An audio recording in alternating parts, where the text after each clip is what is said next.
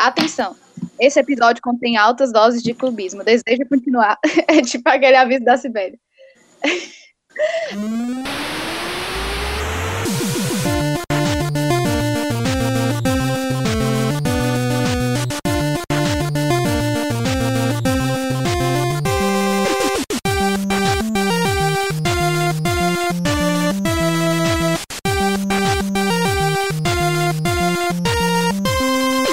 Olá, seja muito bem-vindo a mais um episódio do Avechados, o único podcast genuinamente cearense a falar sobre automobilismo. Estamos mais uma vez aqui reunidos, toda a turma do Avechados, para falar sobre o Grande Prêmio de Portugal. Que beleza, com certeza. Que trocadilho infame, hein? Para começar o podcast. Minha nossa. Fórmula 1 que há muito tempo não andava em terras portuguesas, com certeza. Estava de volta. O que não teve de mudança foi quem venceu a corrida. Lewis Hamilton venceu mais uma e agora reina absoluto nos recordes da Fórmula 1. Conquistou a sua vitória de número 92 e se tornou o piloto com mais vitórias na história da categoria. Mais uma vez, então, temos aí uma prova histórica nessa carreira espetacular de um piloto, um cidadão com C maiúsculo, um piloto com todas as letras garrafais, como disse o filósofo contemporâneo Kleber Machado. Macho, pelo amor de Deus. Mas para comentar todas as nuances do que foi esse GP de Portugal, como é que o Lewis Hamilton chegou a essa vitória, toda a turma do Avechado está aqui reunida. Então vou fazer aqui a chamadinha de sempre dos nossos episódios. Sibeli já deu a risada, então você já sabe que ela já está por aqui. Deixa eu cumprimentá-la logo. Tudo bem, Sibeli? Tudo bem, oi povo, oi Danilo, oi blogueirinha, ô Flavinha, sorry, sorry, força do hábito, desculpa. Minha Oi, nossa. Sávio, tudo ótimo. Que legal, Sibeli. Sibeli tá feliz, né? Sábado foi bom, né, Sibeli? Ora, macho, salvou o final de semana, viu? tá o bom. domingo me ajuda aí, viu, pai? Legal ter você por aqui, Sibeli. Danilo Queiroz está por aqui também. Tudo bem, Danilo? Tudo ótimo, Sávio. Um abraço aí. abraço para Sibeli. Legal estar com vocês de novo conversando. E com a Flávia, com a Sibeli, com todo esse público aqui do Avechados. Só fica uma interrogação, né? Qual, amigo? O piloto que vai batendo os recordes não tem contrato para 2021. É estranho, né? Tá estranho mesmo, viu, Danilo? Você bem lembrou isso. O que será que tá rolando, hein? Não sei, eu fico pensando, será que a Mercedes não sabe se vai ficar em 2021? Dizem que há uma cláusula cada ano que a equipe pode sair, mesmo tendo assinado né, o, o acordo, o Pacto da Concórdia. Bem, que tá estranho, tá estranho. Piloto mais cobiçado da Fórmula 1 ainda não tem contrato. Mas vamos aguardar. É isso daí. Por mim pode ir, por mim já pode ir. Fica só nesse sétimo título mesmo. Tchau. Falou. Valeu. É, como diz o. Como a gente fala no começo do episódio sempre, olha o clubismo aí. Já que estamos falando de clubismo, tudo bem, Flávia Gouveia? Acho isso um absurdo. A mais clubista aqui não sou eu, tá? Vamos deixar isso bem claro, certo? Vamos deixar claro. Então, oi, Sávio, oi, Sibeli, oi, Exceto quando Tudo estamos falando de George, de George Russell e Lando Norris. Irlanda Norris. E é. Felipe Drogovic. Assim, né? Né? É, também. É, Mas eu falei que eu vou largar o fã-clube. O Ailot também, ainda tem o Ailot. Bota o Ailot no meio. Minha nossa, é a torcida do Flamengo todinha mesmo agora. Ora, mas, rapaz. Com calma, gente. Ó, tem. Fórmula 1 é, é, é o quarteto. Mas Hum. assim, eu tô com extrema dificuldade de defender o álbum. Então eu só fico quieta. Mas tem o, o quarteto na Fórmula 1, que é George Russell, Lando Norris, é Alex Albon e Charles Leclerc. E tem a Fórmula 2, que é Felipe Drogovic e Callum Eilert. Aí, se vocês quiserem discutir outras categorias, a gente pode. Mentira, não vamos não, porque senão a gente vai passar a noite toda aqui. Mas- sabe? Não Mas é? é isso. Mas assim, você Abandonando o álbum, vai. Só porque o é bichinho não tá bem. abandonando o álbum, é porque eu, eu tentei defender ele a se- semana passada, não, semana retrasada, né? Eu tentei não votar nele, todos vocês votaram, eu não votei, mas infelizmente tá cada vez mais difícil. Mas assim, eu continuo, hoje mesmo eu tava conversando com o Sábio, continuo torcendo muito para que ele melhore, para que ele consiga provar que ele merece uma vaga ainda na Fórmula 1. É, torço muito por ele, mas assim, defender argumento eu não tenho mais né, gastei todos os meus argumentos. De perseguido, de boicotado, até mal psicologicamente já usei. Infelizmente não dá mais. Sibeli, é esse. Vou me defender, tá? Pois é. Mas álbum ainda será assunto pra gente discutir bastante aqui nesse episódio. Vamos passar aqui como terminou o Grande Prêmio de Portugal, vencido pelo Lewis Hamilton. Teve como segundo colocado Valtteri Bottas, uma novidade, né? O Uh, falando no, no Bostas, vai me dar sono. minha nossa, Vou me retirar por um momento. O Pelo Verstappen, amor de Deus. o Verstappen fechou o pódio em terceiro lugar.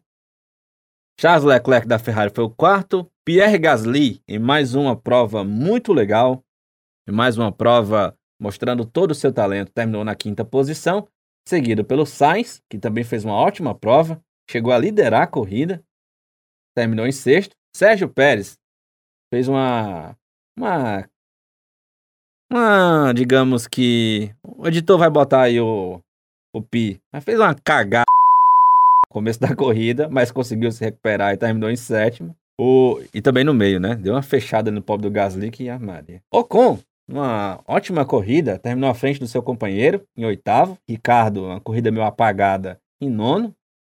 E o Vettel terminou na décima posição. O décimo primeiro colocado foi o Kimi Raikkonen.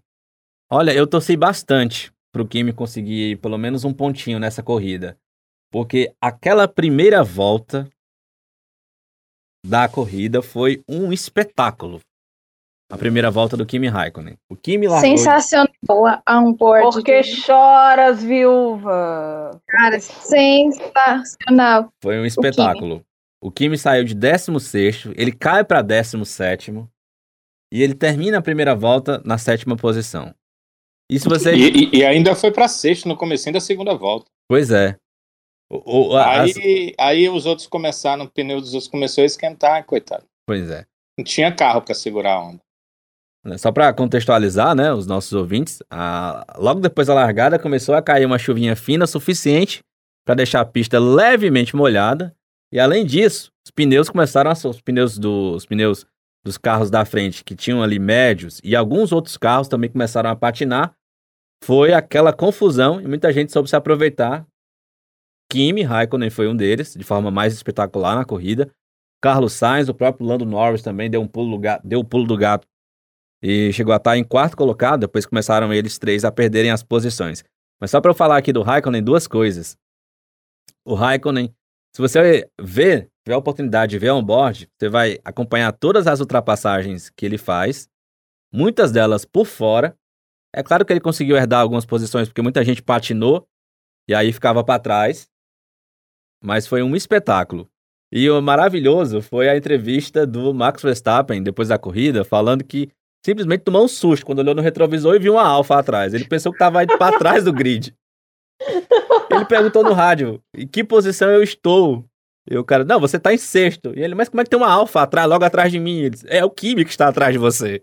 Em Cara, sétimo. mas Ele, como viu o que isso que é o Kimi possível? falou depois? O Kimi disse assim: o que, que esse povo tá, acha que tá fazendo? Tipo assim, meu povo, vocês vão pra corrida não? Tá todo mundo que dormindo? Ora, saiu comendo todo mundo. Foi Cara, tipo o cara acostumado a, a- acostumado a patinar no gelo. Lá na Finlândia, ele pegou uma pistazinha, uma pistazinha semi-escorregadia e a galera toda patinando. O Kimi faz rally no gelo, pessoal. Sabe o que é rally no gelo? No gelo, na pista gelada, rally em lago congelado. O Kimi já participou. Então, para ele, aquilo ali era uma bobagemzinha, uma Brincadeirinha, uma né, Danilo? semi-escorregadia. Bem escorre- Foi bem isso mesmo. Mas voltando aqui um pouco para frente do grid, a gente teve Hamilton chegou aí à vitória de número 92, se tornando o maior vencedor da, da história da Fórmula 1, ultrapassando aí o Schumacher, que segue com Ai. 91. Coração Ai, de. Sibeli dói nesse momento. Dói demais. Mas a corrida foi bem, foi bem atípica naquele começo, né? A gente teve ali aquela confusão da largada, o Sainz conseguiu passar. Primeiro, o Hamilton larga bem, Bottas não larga bem, para variar. Verstappen passa o Bottas, depois começa a confusão. O Bottas recupera o segundo lugar e passa o Hamilton, que tempo teve problemas com o pneu, aquecimento. Depois o Sainz e passa todo mundo. Depois disso, Hamilton e, e Bottas permanecem ali na, na primeira, na primeira e segunda colocação. Bottas em primeiro, Hamilton em segundo. E depois, rapaz, a gente teve o Bottas se manteve num ritmo até razoável. De repente, o Bottas começou a perder rendimento porque ele simplesmente torrou os pneus. De repente, foi do nada. Foi Bottas sendo Bottas. quatro voltas, mais ou menos. O, o Bottas tinha uma distância de pouco mais de quatro segundos e zerou essa distância para o Hamilton. E o Hamilton simplesmente passou por ele assim, como se estivesse passando por. botando uma volta. Porque parecia um torpedo. Macho, é muito incrível incompetente. Não, aquilo. e detalhe, passou e abriu. Sim, E já foi abrindo. Teve um. ele terminou assim, a prova volta, 15 segundos na frente do Bottas. Macho, é muita incompetência do caboclo desse, né? Não. É muita incompetência, macho. Acabar não quer que a gente fale mal no cabo desse, macho. Ora. Mas foi isso. Sibeli, já que você tá aqui no papo comigo, Oi? olha, teve um cara aqui que mandou muito bem também nesse grid, né? Que foi o Charles Leclerc, de Ferrari. Terminou em quarto. Foi o único dos dez primeiros a largar com os médios, e eu acho que se deu muito bem nessa escolha. E aí eu queria que você falasse da corrida do Leclerc em comparação com a corrida do Vettel.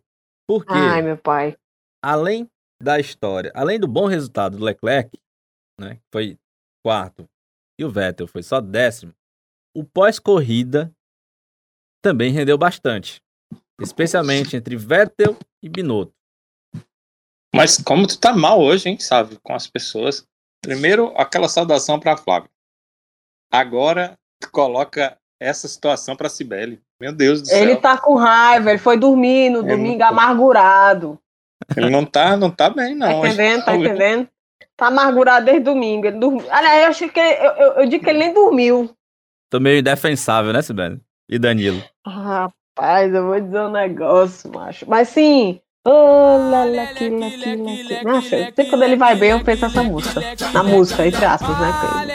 Aham. Cara, olha, corrida sensacional dele, porque assim, é, falaram que iam fazer uns updates, né, pro GP da Rússia.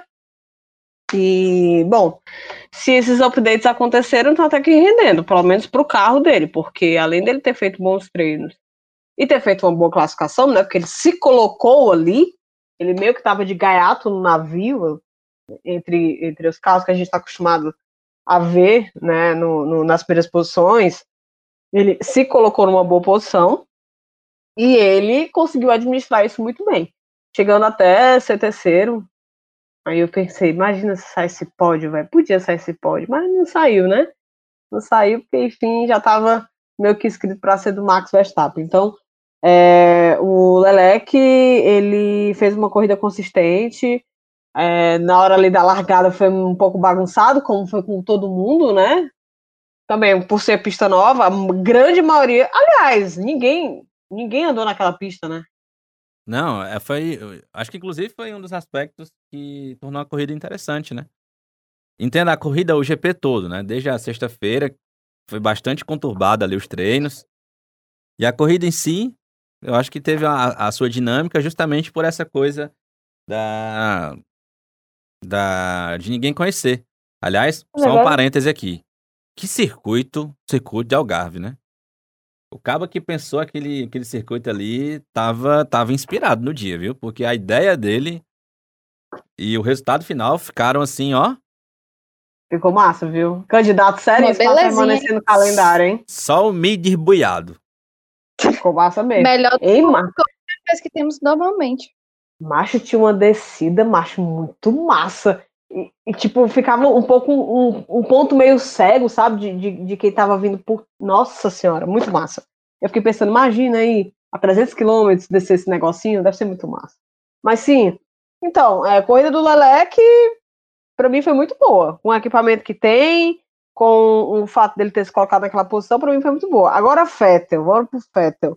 Final de semana pra esquecer, porque treinos foram sofridos, a corrida em si foi sofrida porque ele não conseguiu é, sair ali daquelas posições entre 15 e décimo lugar, ele ficou ali transitando, né, hora mudando, ultrapassava, enfim, foi, foi horrível, foi uma corrida muito ruim, né, muito ruim, tanto é que depois eu, eu fui procurar a onboard, porque ele praticamente não apareceu na transmissão oficial, se ele apareceu, foi muito rápido, porque a Ferrari que aparecia sempre era do Leclerc, né? Não era dele, porque ele estava exatamente. Sabe aquele limbo da corrida que, que, raramente acontece, que geralmente fica Grosjean, né? Fica o, o, o Magnus, essa galera que só aparece quando faz merda. Foi pronto, ele ficou nesse limbo da corrida, que ninguém tinha notícia do, do, do Vettel. O Vettel fez uma corrida que nem, nem fedeu nem cheirou.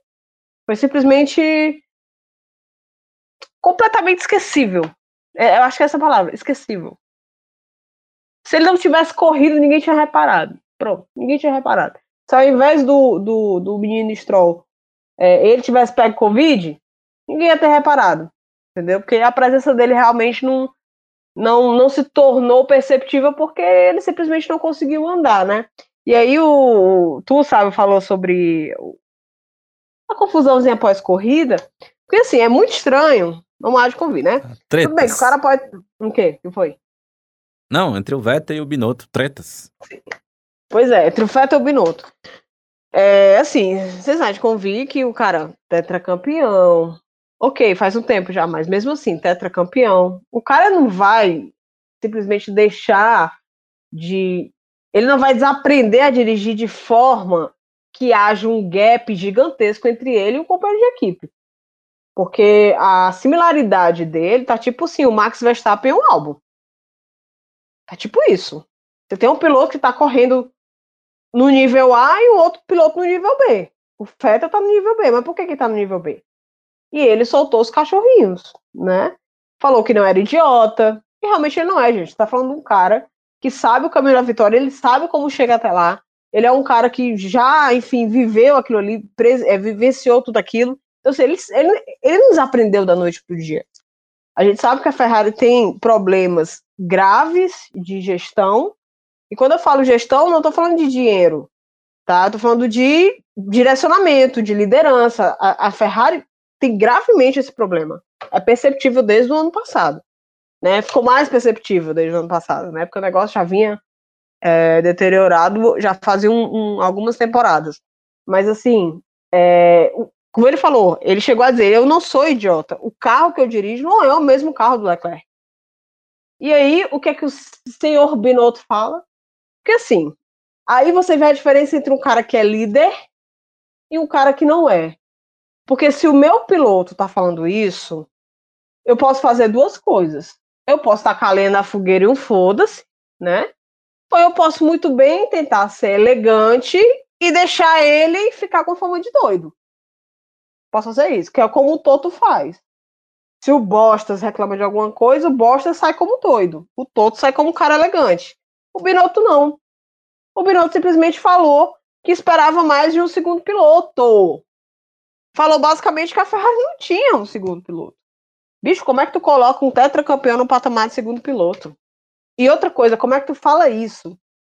Você é líder de uma equipe, você é líder da equipe mais tradicional do automobilismo mundial, e você simplesmente troca farpas e fala um negócio desse de um cara que já foi tetracampeão. Já foi, não, que é tetracampeão, né? Você não fala isso. Você fala outras coisas, você ameniza, você usa eufemismo, sei lá, o quê? Você nem responde esse tipo de pergunta. Ou você não faz isso. Mas você não faz o que o Binotto fez. O Binotto não é líder, né? Primeiro de tudo, o Binotto não é líder. Ele parece aqueles caras que se acham líder, mas é no máximo um chefe. que acha que é só mandar a pessoa fazer alguma coisa que a pessoa vai fazer. Mas não sabe gerenciar nada. Então, assim, é, óbvio que eu, o que eu estou falando aqui, é, eu não tenho certeza, porque eu não estou na vivência da Ferrari, eu não estou dentro do, do, do, do paddock, estou vivenciando tudo, mas eu acredito que um cara, um piloto, que senta o bubuzinho dele naquele carro, que ele viveu para aquilo ali, ele se preparou para aquilo ali, pode ter certeza que se ele tá dizendo que não é o mesmo carro, que ele tá lutando com o carro, que o carro tá diferente, o carro deve estar tá diferente mesmo. Porque, vamos, lá combinar, qual é a necessidade do Fettel, que já tem um contrato pro ano que vem, ficar falando essas coisas? Ah, deve estar tá recalcado, tá com raiva, porque, enfim, da forma. Gente, não tem. O cara. O cara, a, gente vê as declarações do, do Fettel para outras coisas, o cara simplesmente é muito gentil. Se você tá deixando um cara que é gentil, deixando ele colocar palavras amarguradas ou, ou palavras ruins, digamos assim, é porque aquilo ali é genuíno, pelo menos eu acho isso. Eu acho que o Binotto quer esconder a incompetência dele e a incompetência da Ferrari como equipe em si e dar um carro bom e competitivo para os seus pilotos. E aí, como o Vettel vai sair mesmo, vamos melhorar o que é que tá, tá dando melhor resultado, que no caso é o Leleque, né? Leleque e o Sonso. Então, assim, foi ridículo. Essa declaração foi extremamente ridícula, ridícula, ridícula. Não é digno de alguém que está à frente da, da, da maior equipe, né? da equipe mais tradicional. Aí, dito e feito pela Cibele. Tava vendo aqui, Cibele, uma coisa que eu até ia chamar você também para a gente conversar sobre. Que foi justamente a primeiras voltas do Carlos Sainz sobre especialmente as ultrapassagens, né? Do Carlos Sainz nas primeiras voltas. Ele levou sobre... passando o Leleque, né? É, mas ele. Não, mas aí depois, já que tudo tinha secado, né? Já tava tudo, tudo certo, os pneus já na temperatura ok. Ele de fato levou uma, uma super ultrapassagem do, do Lelec. Aliás, eu queria fazer aqui uma retratação. Posso, meus amigos? Depende. Em relação a quem? Se for o Bostas, não. Não, em relação ao GP de Portugal. Hum. Porque eu tava lembrando, viu, Danilo? Quando a gente tava Sim. conversando sobre, sobre as, os anúncios, né? Na época que tinham sido feitos sobre a corrida de Portugal, a corrida de Emília-Romanha, que é na próxima semana, e uma outra pista, a Mugello. E aí eu comentei isso até aqui no, no podcast, que as três corridas provavelmente seriam corridas de trenzinho, né? E aí eu calei minha boca na, na lá em Mugello. Mugello. E eu vou calar minha boca de novo em Portugal. E espero muito calar minha boca e queimar minha língua na Emília Romanha. Porque falei é, que as mas, corridas iam ser trenzinhas, mas, mas, não foram. Foram corridas muito bem disputadas. Sabe, eu acho que você não está 100% errado. Mugello é uma pista estreita, então tinha uma tendência de ser da forma que você falou. Essa prova também, e os especialistas que eu ouvi, antes e depois da prova, inclusive alguns ex-pilotos, disseram que a questão, primeiro, do clima, e segundo, é, da novidade, né, da falta de informações das equipes, tornou a prova muito boa. Mas eles têm certeza que se houver três provas em sequência, vai ser o trenzinho que a gente imagina, tanto uh, em Mugello quanto em Portimão. Então, é, eu acho que a novidade é que fez toda essa diferença, entendeu? A gente está pedindo ah, mais Portugal, ah, mais Mugello, mas a gente é, tem que entender que teve a questão climática e teve a questão da novidade, que faz uma grande diferença em acerto, uh, em muitas outras coisas. E se essas provas voltarem para o calendário em outro momento, elas não vão acontecer nesse mês de outubro, elas não vão acontecer no inverno do hemisfério norte. E isso também vai fazer total diferença na hora da tomada de tempo, na hora da prova, na hora da definição de grid, tudo, tudo, tudo. Vai ter uma total diferença. Então, a gente tem que levar tudo isso em consideração, né, sabe? Você disse isso olhando para a pista e para o que ela é. Mas as condições climáticas, né, e a falta de informações fizeram toda a diferença. Macho, é, eu tava com um casal amigo no autódromo, né? Inclusive, quero mandar um cheiro pro Edley e pra Samantha.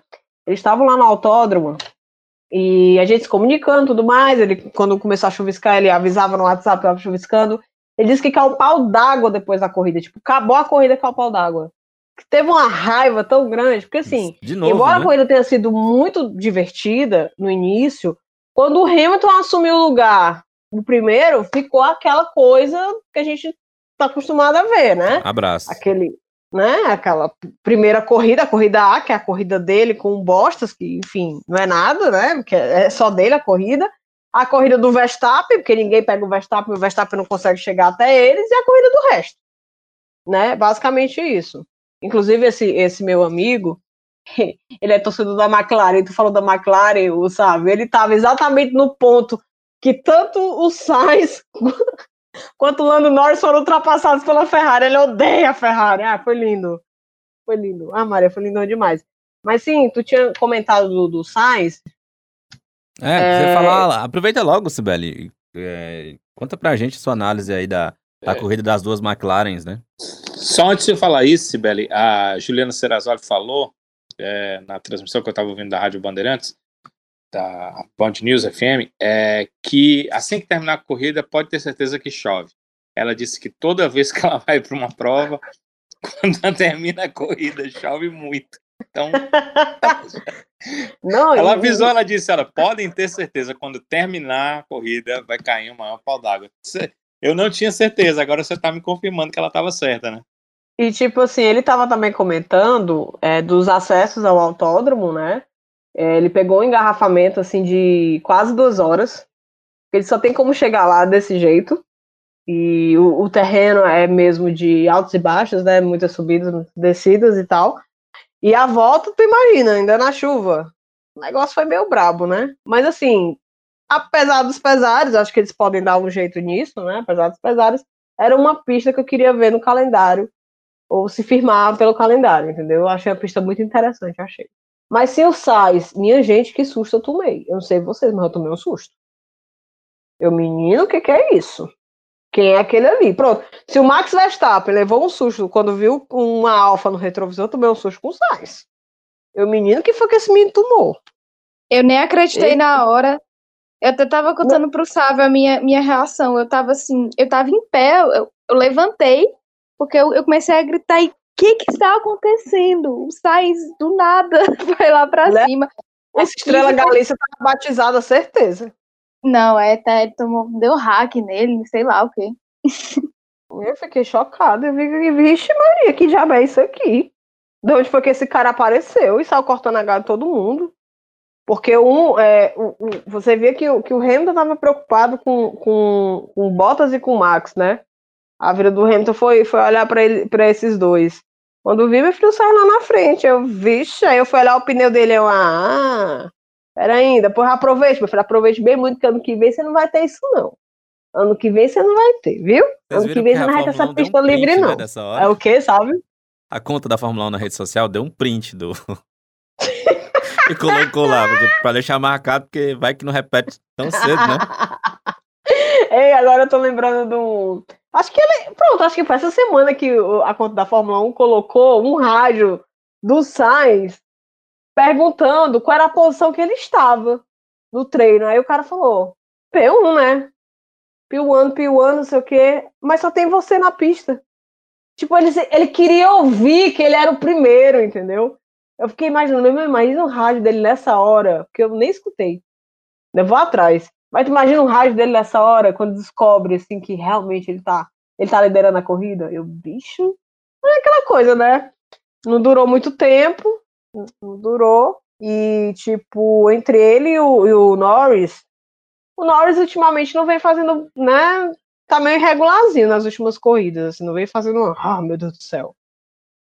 Meio que é o rendimento. O Norris, aí, o Flávio. Ah, eu digo. Eu digo. Eu não vou abrir meu microfone agora, não, tá? Vou fechar aqui e deixar ele fechado. Mas olha, olha, tá audaciosa, viu, macho? É que eu não quero brigar. Olha Tchau. aí.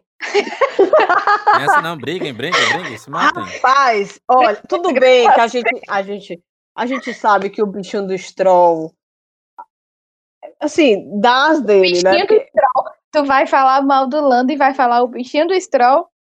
Gente, Ó, eu ri tanto, Tá. eu juro que eu ri. Flávio, eu ri tanto assim, mas o que, que esse menino quer fazer aí? Ele, ele, ele, tipo assim, ele tentou uma primeira vez, aí parece que na segunda vez, assim, é, vai de qualquer jeito. E ele foi de qualquer jeito, literalmente de qualquer jeito, né? doido. Eu, assim, qu- quando é piloto assim, eu fico, eu, eu tendo a ter mais pena do que, sei lá, outra coisa. Vou nem mentir, do que raiva. É porque não foi com o piloto que eu gosto, né? Porque se fosse com o piloto que eu gosto, eu mandava ele pra, sabe? Pra PQP. Mas, enfim. é, Rapaz, o bicho se estressou, viu? O Lando legalzinho aí, não, se estressou completamente. Aí depois veio pedir desculpa. Eu, aham, esse bicho é cenoso, viu? Bicho é cenoso, sabe que tá sendo gravado, que não sei o que, ah, não caiu não, não caiu nessa não, não caiu nessa não. Cenozinho, se arrependeu não.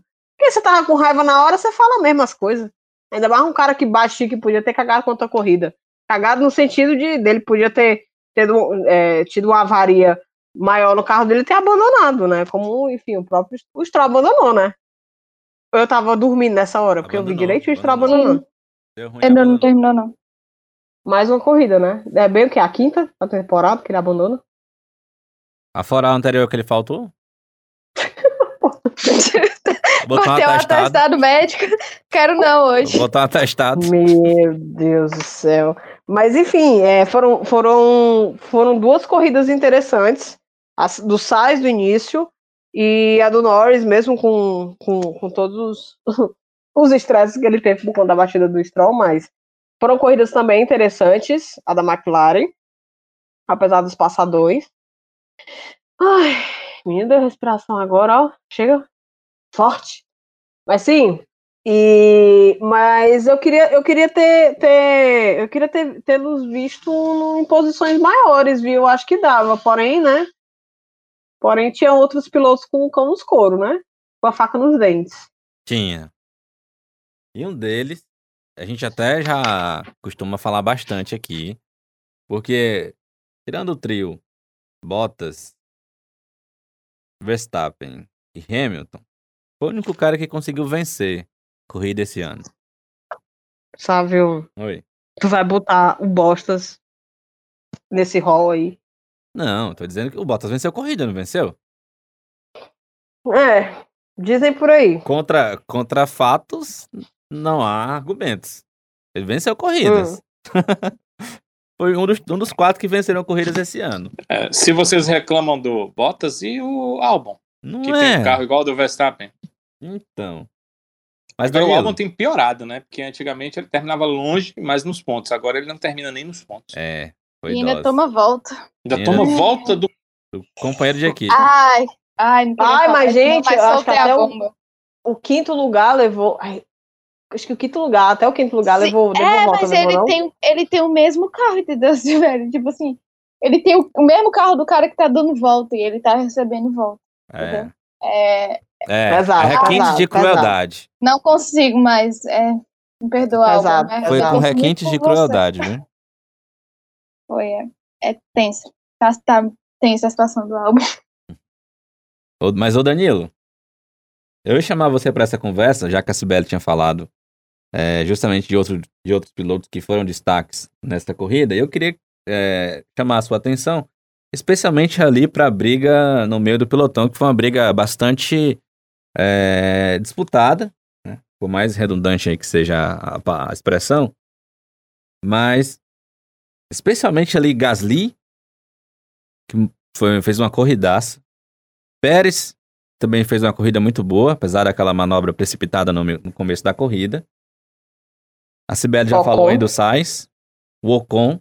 Essa turma do meio ali mandou muito bem, né? Nessa, nessa prova de Portugal.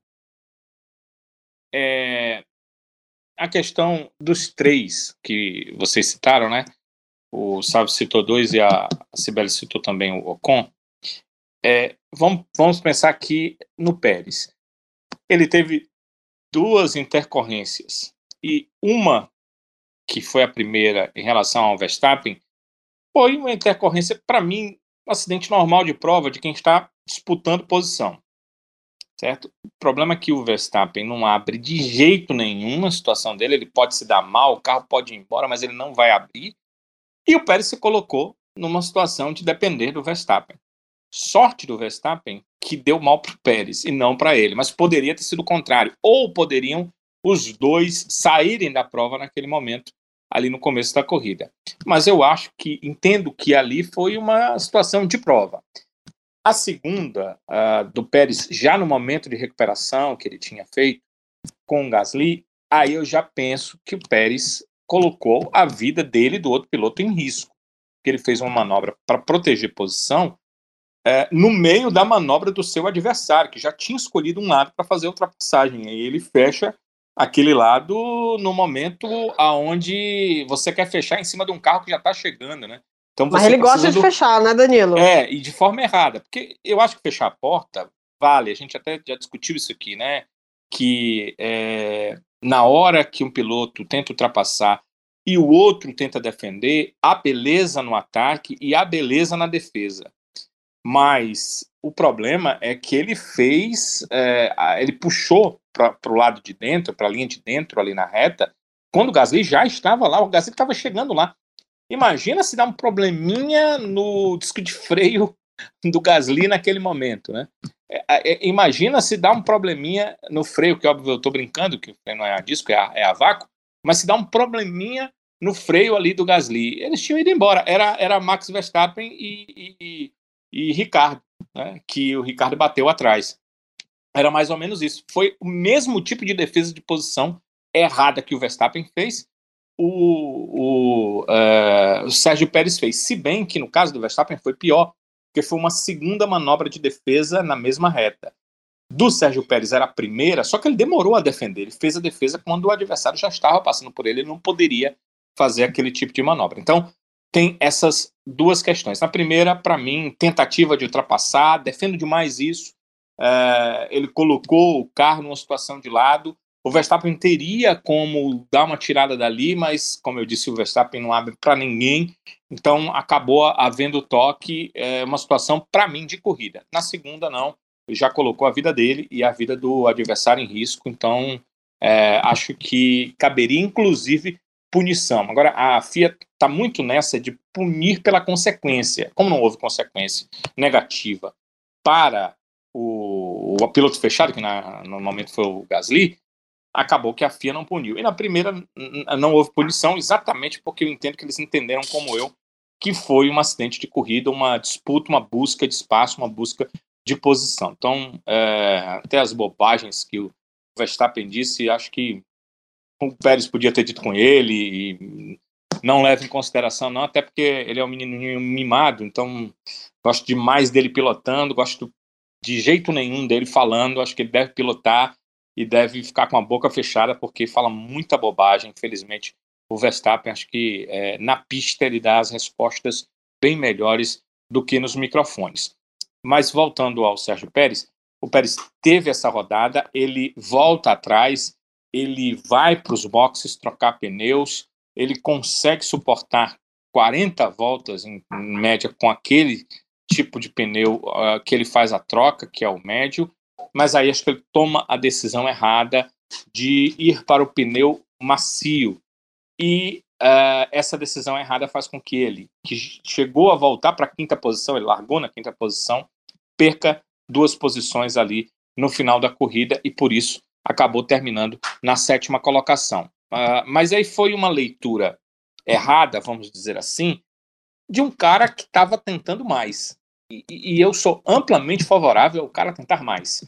Ele tentou o macio porque ele queria uh, maximizar resultado. Não deu, ele terminou em sétimo. Mas para um cara que rodou, que foi lá para trás, conseguir voltar e terminar lá na frente, é uma lição para o Lando Norris, que aconteceu uma coisa parecida mas que terminou fora da zona de pontos. É uma lição para muitos pilotos que hoje não conseguem, quando tem um momento ruim, Alex Albon, por exemplo, voltar, mesmo com um carro melhor do que alguns pilotos que terminaram à sua frente, para uma posição melhor. E o Pérez conseguiu fazer isso. Acho que terminar em sétimo acabou sendo uma vitória para ele. Ele é, poderia sim ter terminado em quinto, talvez a escolha de pneus tenha sido errada, mas foi na vontade de fazer um resultado melhor e isso acho que ninguém pode tirar dele. Ocon fez uma ótima prova, mais de 50 voltas com pneu, prova muito boa, só por isso ele conseguiu terminar à frente do Ricardo a, a prova, porque ele trocou já no final, uh, conseguiu um bom rendimento, mesmo ele com pneus muito desgastados. Eu fiquei observando o tempo de volta no aplicativo da Fórmula 1 e percebendo que ele não estava fazendo voltas é, tão acima das voltas dos seus concorrentes que estavam atrás. Até no finalzinho ele fazia voltas muito parecidas com a do Ricardo, que tinha pneus mais novos, com a do Vettel, uh, com a do próprio Sainz. Ele fazia boas voltas e conseguia ali manter o padrão. Mas sabem que tem que trocar o pneu na Fórmula 1. Você não pode é, terminar com o pneu que você largou. Ele acabou fazendo a troca por essa necessidade, por essa obrigação, e aí voltou na frente do Ricardo, não foi ultrapassado, terminou na oitava colocação. Foram duas boas provas, a do Pérez um pouquinho melhor que a do Ocon, mas duas boas provas, a do Pérez melhor por conta principalmente da recuperação que ele fez. Mas aí veio o Gasly que superou a todos. Primeiro, porque a minha impressão é que o equipamento do Gasly, e, e, e, me corrijam, é, por favor, é, Cibele, Sávio e, e Flávia, se eu estiver enganado, mas para mim o equipamento do Gasly é inferior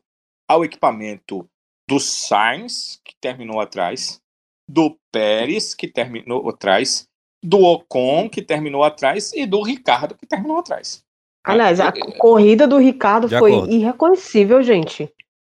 Não foi, pareceu o Ricardo, consigo, não pareceu. Outro, é, foi outro que, tipo Fettel, gente. Mas eu, nem, eu nem lembrava do Ricardo. É, mas aí, se, se, a gente, se a gente levar em consideração, Sibeli, que o Ocon terminou apenas uma posição à frente dele, mesmo tendo segurado essa questão dos pneus, eu acho que não foi o Ricardo, eu acho que foi a Renault. A Renault estava mal nessa prova.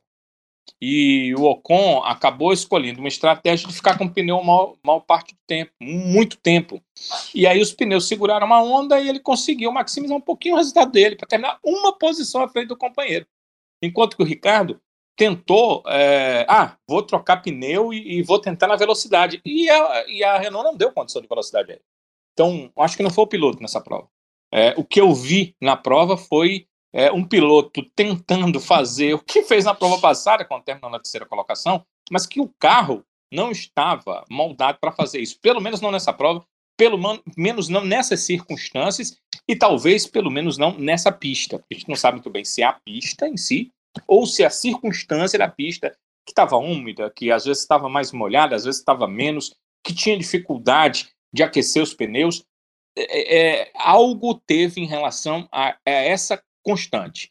É, pneu e temperatura. Algo em, em, relação a isso. Porque, como eu disse, o Ocon fez uma estratégia número dois, que foi é, levar o pneu o mais rápido possível. Ele terminou uma posição só à frente do Ricardo na pista, é, quem viu a prova, pertinho do Ricardo ali, com um pneu novo que ele saiu, ele não conseguiu se afastar muito do Ricardo. Então, não foi o piloto, foi a Renault. Essa é a impressão que eu tive. Agora, o Gasly, como eu estou dizendo, com equipamento inferior, ainda no final da prova, consegue fazer a ultrapassagem em cima do Pérez.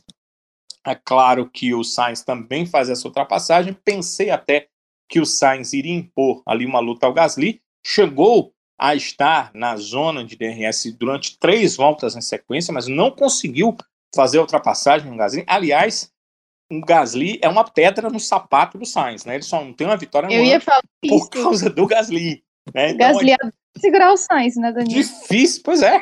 Flávio, difícil ultrapassar o Gasly, né? É, e o Gasly, mais uma vez, consegue fazer um, um excelente resultado. Você olhar para a, a, a AlphaTauri e, e olhar que ela terminou na quinta colocação numa prova como essa, realmente ele está conseguindo resultados assim incomuns. Eu torço para que ele consiga alguma coisa fora ali do grupo Red Bull, porque pelo que eu vejo a Red Bull não vai lhe dar chance.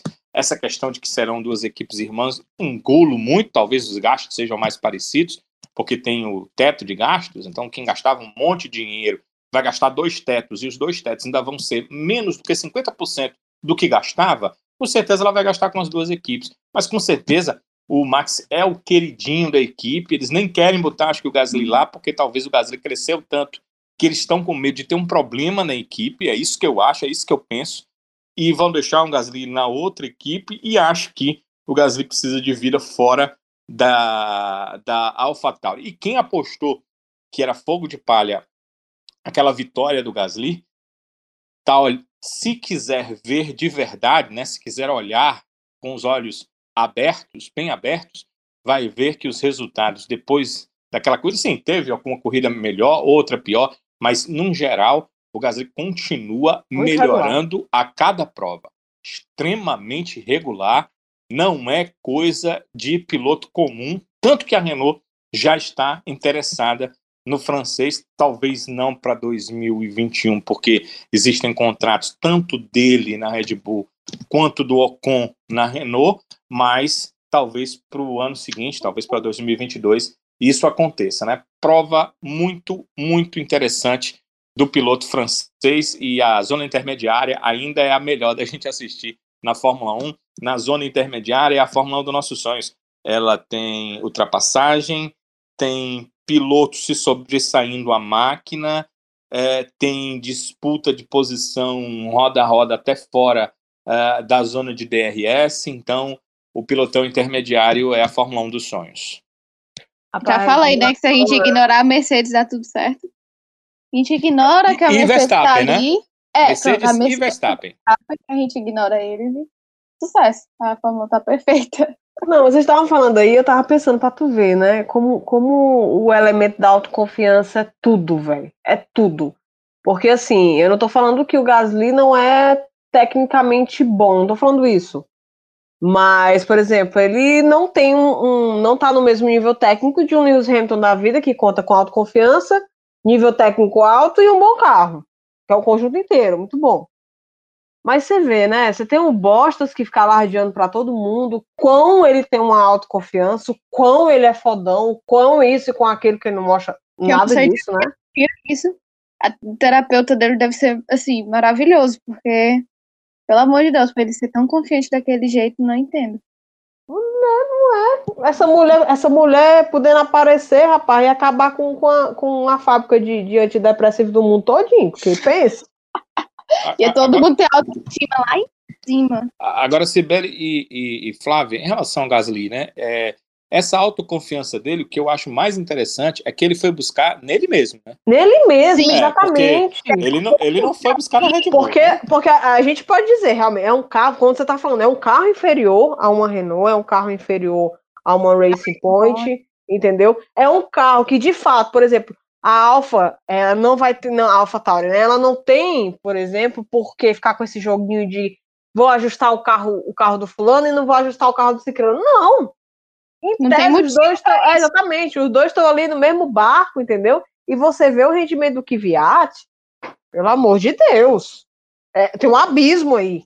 Tem um fosso entre o, o Kvyat é. e, o, e o Gasly. E, e, então... e, aí, e aí tem mais uma coisa, Sibeli, que você falou muito bem eles viveram a mesma situação, né?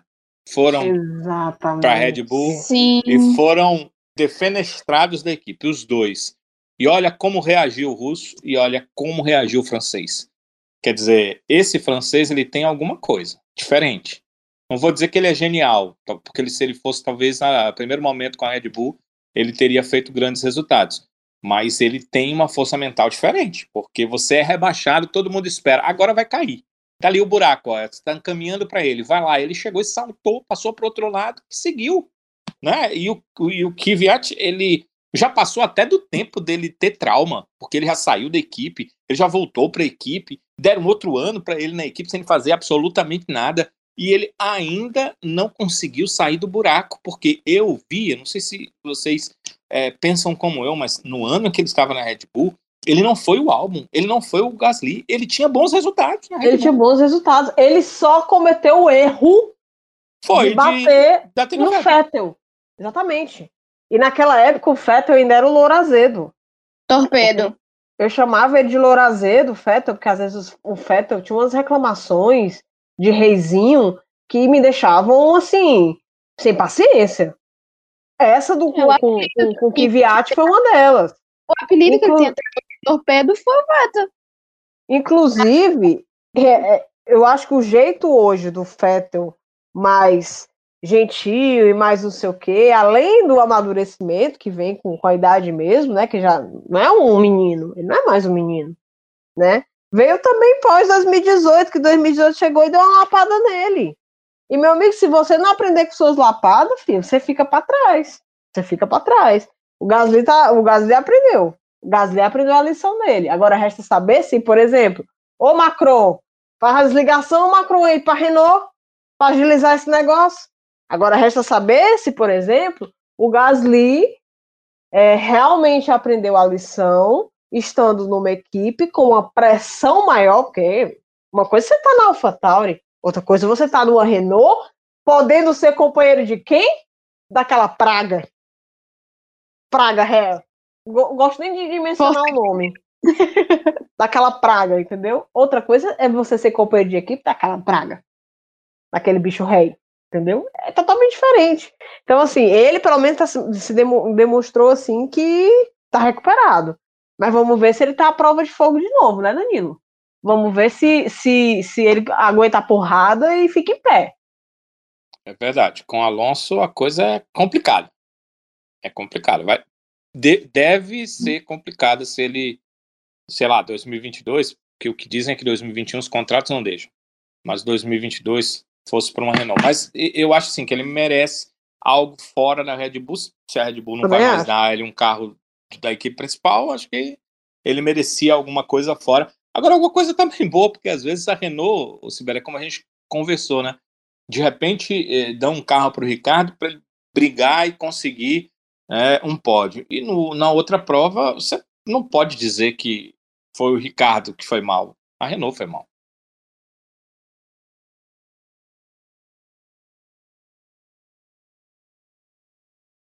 Caiu, Danilo? Não, não. Ah, encerrou. Tá na hora do âncora mesmo. Achei que tu tava. Tinha ainda ia continuar o raciocínio, por isso que eu fiquei calado. Flávia Gouveia. Olá. Já foi mencionado aí a situação do álbum, quanto tá difícil. Mas, Flavinha, você até falou no começo da corrida que o álbum tá indefensável, né? Eu sou um dos que simpatiza com o álbum, por toda a história que ele tem de vida, né, todas as dificuldades que ele tem. É, a gente sabe que a Tailândia, se não tem quase nenhum, nenhuma tradição no automobilismo, o álbum foi o primeiro tailandês a conseguir um pódio. Mas tá difícil defender o álbum nessa temporada. Tá difícil, porque realmente já foi comentado aí, aqui ao longo do episódio. Mas essa corrida, especialmente em Portugal, foi assim, para mim a pá de cal. A pá de cal nessa temporada dele. Pode ser que ele, que ele consiga um milagre de, de até vencer uma corrida aí, sei lá. Aconteça alguma coisa assim é, fenomenal, como aconteceu na Itália, e ele de repente consiga vencer uma corrida, né? Mas acho muito difícil.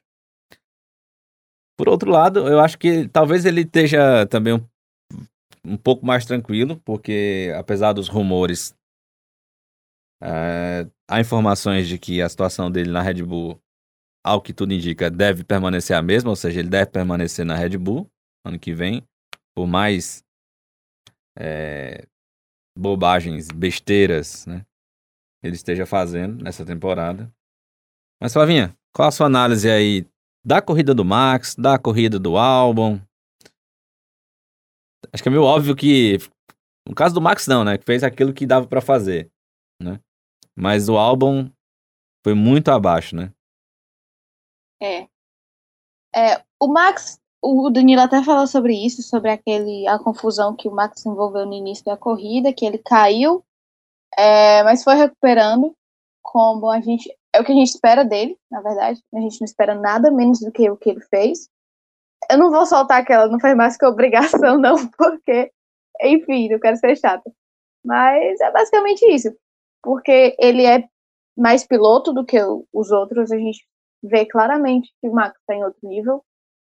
Como o Danilo falou, apesar de não gostar dele abrindo a boca e, e argumentando as entrevistas dele, nós temos que reconhecer o piloto que é Max Verstappen. É, e ele foi muito bem, recuperou, e ele mesmo depois da corrida, na entrevista, ele falou que é, aquele problema que ele teve, ele também largou de macio, se não me engano. Então, quando ele se recuperou e chegou na terceira posição, ele nem tinha mais condições de brigar com as Mercedes. É, mas acho que a gente também não espera mais isso, porque esse pódio acho que já, já se consolidou, Hamilton, Bottas e Verstappen ali. É, ele geralmente faz provas muito seguras, ele consegue o terceiro lugar e ele é, é o lugar dele, porque ele não tem carro para brigar com a Mercedes.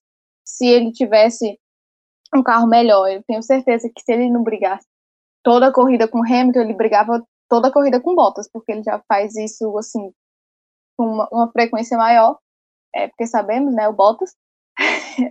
Mas enfim, o Max muito bem, fez a, a, umas besteiras ali, saiu, cai, saiu da pista, caiu, é, de posição, mas se recuperou e foi seguro até o fim.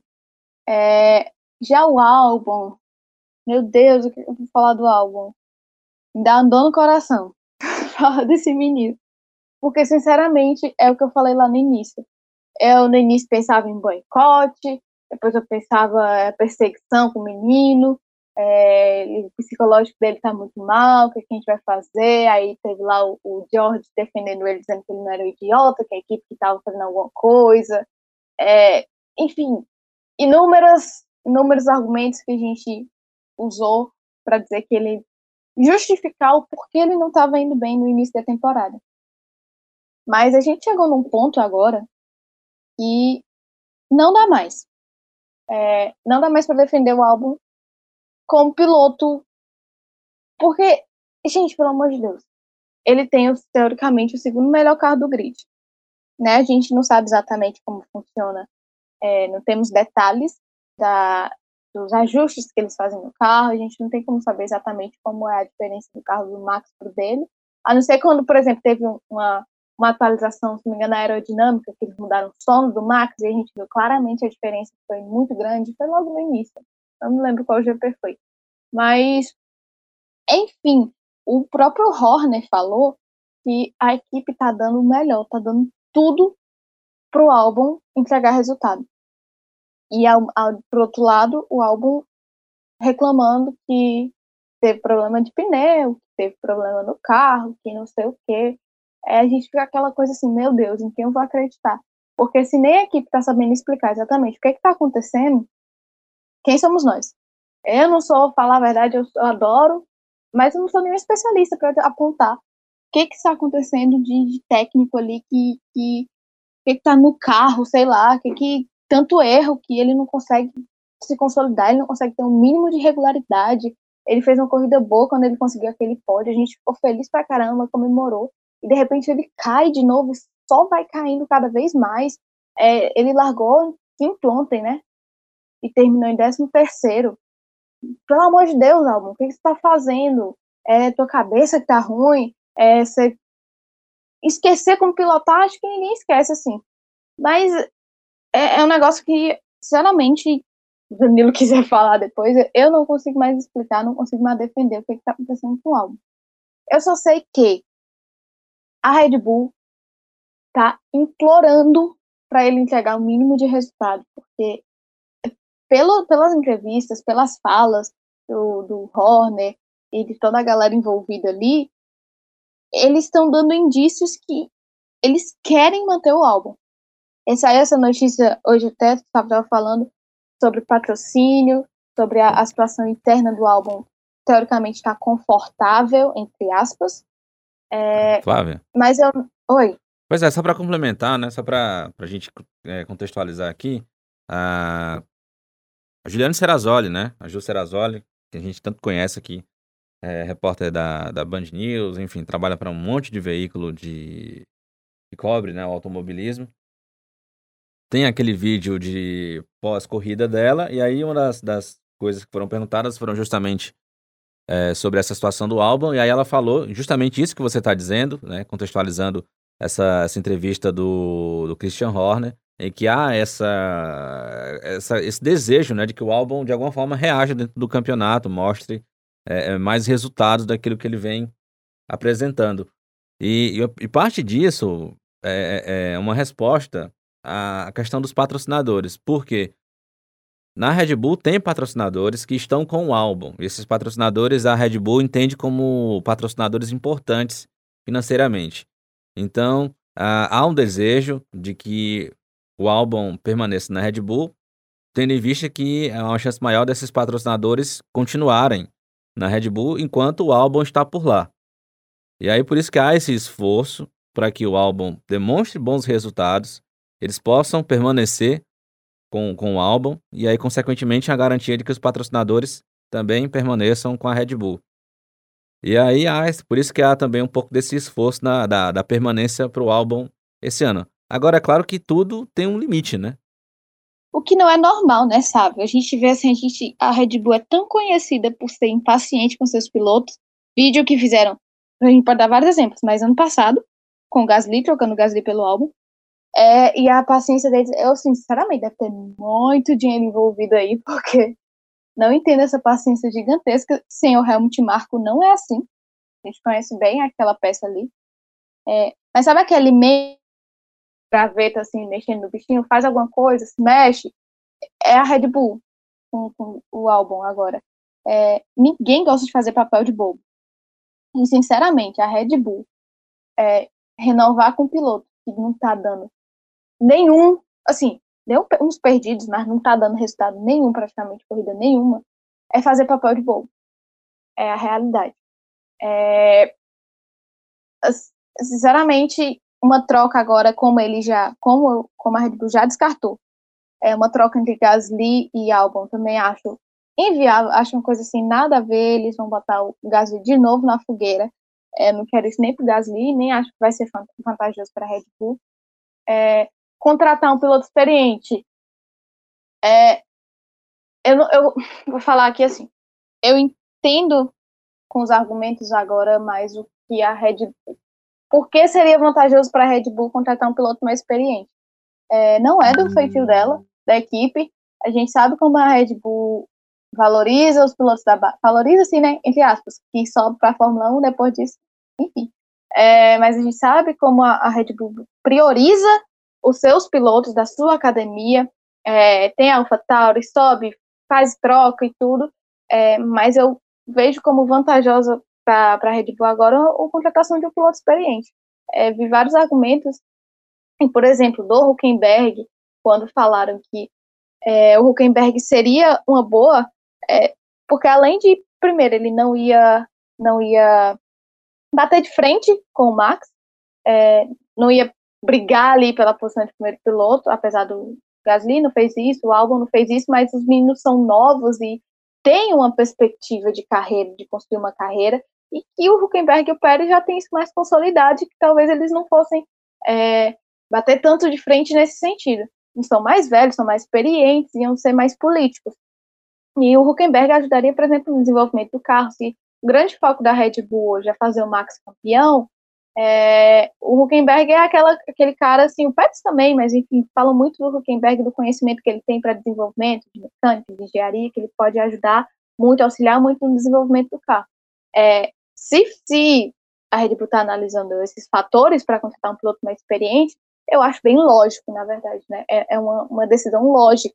O que eu acho que não combina com a Red Bull. A grande questão é que eu acho que a Red Bull é, tem toma decisões muito abruptas. A gente é, citar de novo o exemplo do Gasly ano passado, uma coisa assim que todo mundo ficou. Beleza, que o cara não estava entregando resultado. Aí a gente vai lá e, e, e contrasta com esse ano. Cara, o álbum não tá entregando resultado nenhum. O que que fez com que a Red Bull tivesse um pé atrás, assim, tão grande de dar tchau pro álbum, se isso é meio que a cultura dele, sabe? É, é uma coisa, assim, que eu não entendo. Sinceramente, não tô entendendo essa paciência toda. É, nas próprias entrevistas que o, o Horner, o Marco dão, é, eu, não, eu vejo a cobrança, porque, enfim, a cobrança existe, mas é uma cobrança muito mais sutil, é um negócio muito mais calmo, vamos dizer assim. É, é meio que mesmo eles estão implorando, tipo, por favor, álbum, dê resultado, não faça a gente passar, pagar papel de bobo. É, nós queremos renovar com você, então, por favor, faça valer a pena esse interesse, faça valer a pena essa renovação. É uma coisa assim que, que é meio extremo a gente ver na Red Bull. Sinceramente, eu não acho tão ruim, porque trocar piloto no meio da temporada eu acho horrível. Uma decisão assim que acaba com o piloto. É, mas o álbum precisa, precisa, precisa muito reagir nesse, nessas, nas próximas corridas, se ele quiser manter a vaga dele, não só na Red Bull, quanto na Fórmula 1, porque eu, hoje, eu já falei isso em episódios anteriores, é, o Danilo também já falou isso, eu não vejo hoje o álbum fora da Red Bull na Fórmula 1. Eu não, não vejo outra equipe para ele, uma equipe que falaria assim, álbum, venha, venha pilotar pra gente. A, a, tá disputadíssimo, a gente vê, tem pilotos querendo subir da Fórmula 2, tem pilotos querendo voltar da aposentadoria, tem pilotos no próprio grid que estão sem né? vaga. É, oi? Só se for com esses patrocínios, né? Exatamente, mas assim, por exemplo, o Pérez também tem muito patrocínio e tá aí, perdeu a vaga na, na Racing Point barra Aston Martin e tá aí lutando por, por um canto, né? Então, eu não sei se ele hoje perder nesse, essa vaga na, na Red Bull, ele ia achar em outro canto.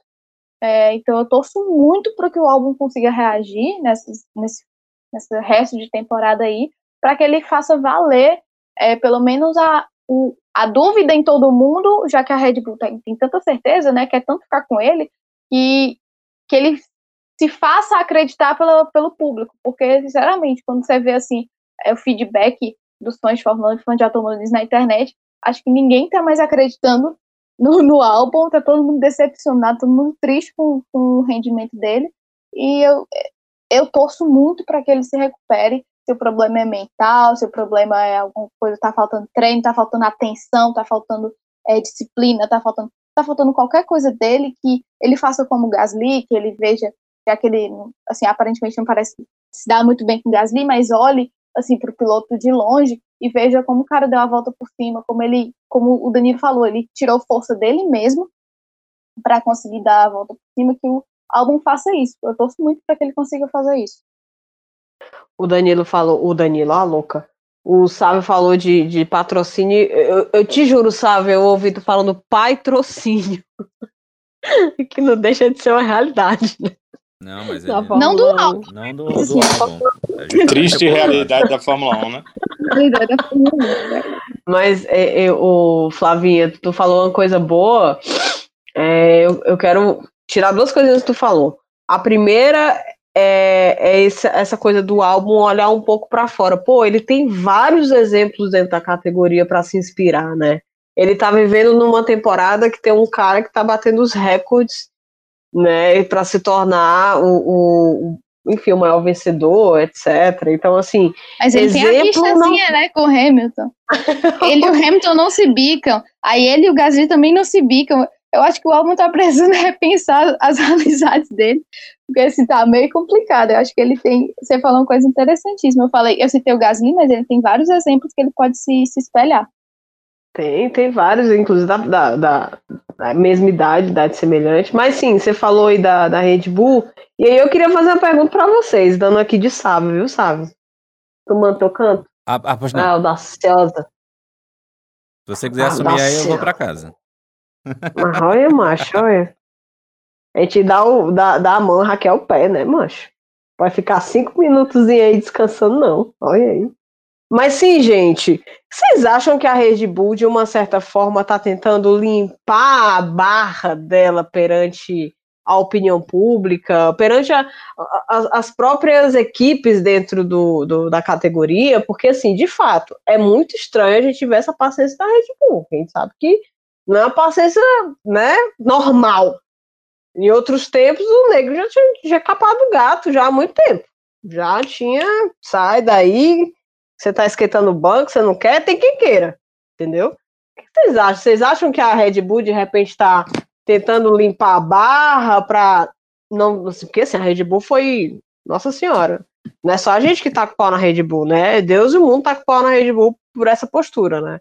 Me parece às vezes que a Red Bull tá tentando dizer assim, olha, a gente tá dando a chance para ele, quem não quer ele, então a culpa não é da gente. Eu acho que a Red Bull tá tentando se eximir de qualquer outra culpa, de outro piloto mazelado mentalmente?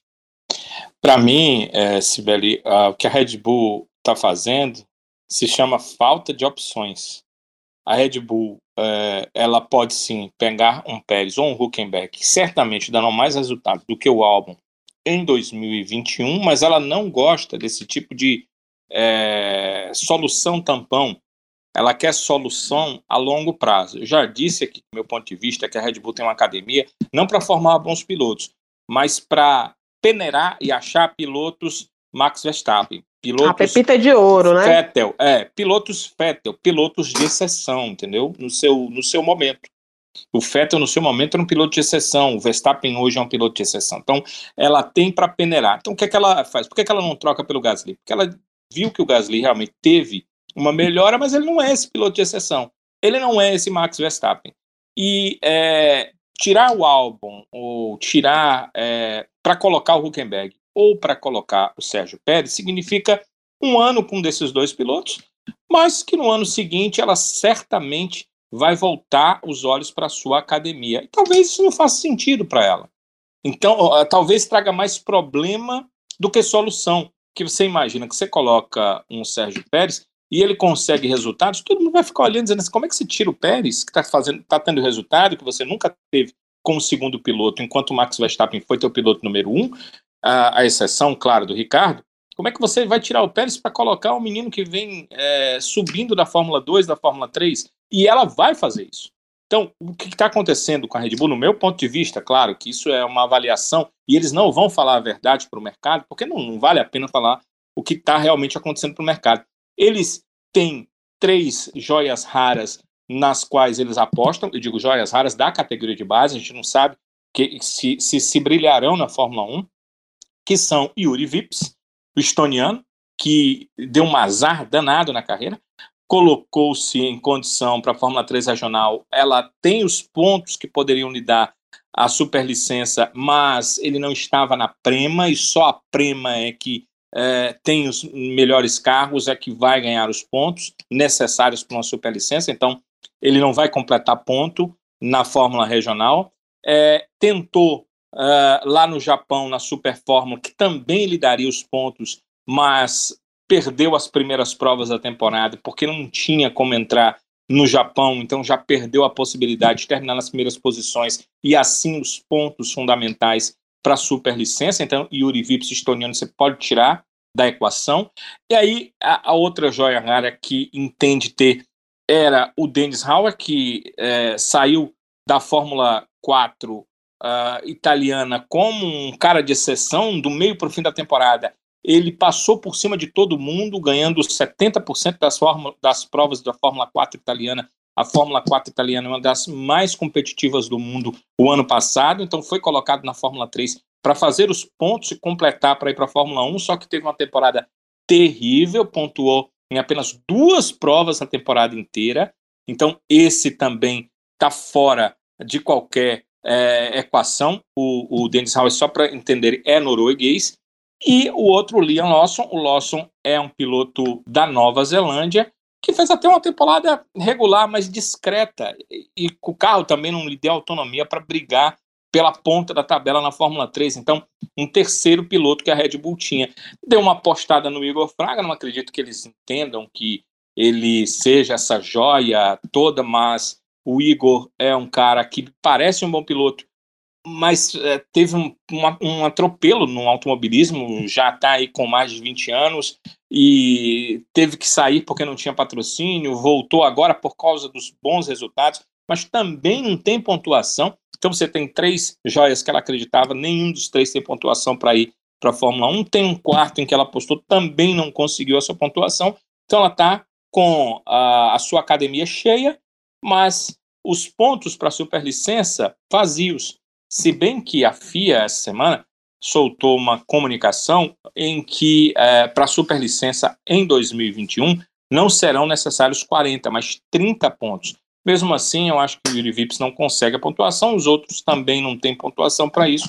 Vai ficar tudo como está. A Red Bull já sabe disso, então ela pensa o seguinte: vou manter o álbum, pelo menos é da minha academia, e aí ano que vem eu troco sem maiores problemas, sem ter que rever contrato, sem ter que pagar multa em contrato e sem ter que ficar aguentando o choro do mercado da Fórmula 1, porque eu estou me desfazendo de um piloto que está me entregando o resultado. Eu acho que é, é mais ou menos isso que está sendo pensado pela Red Bull.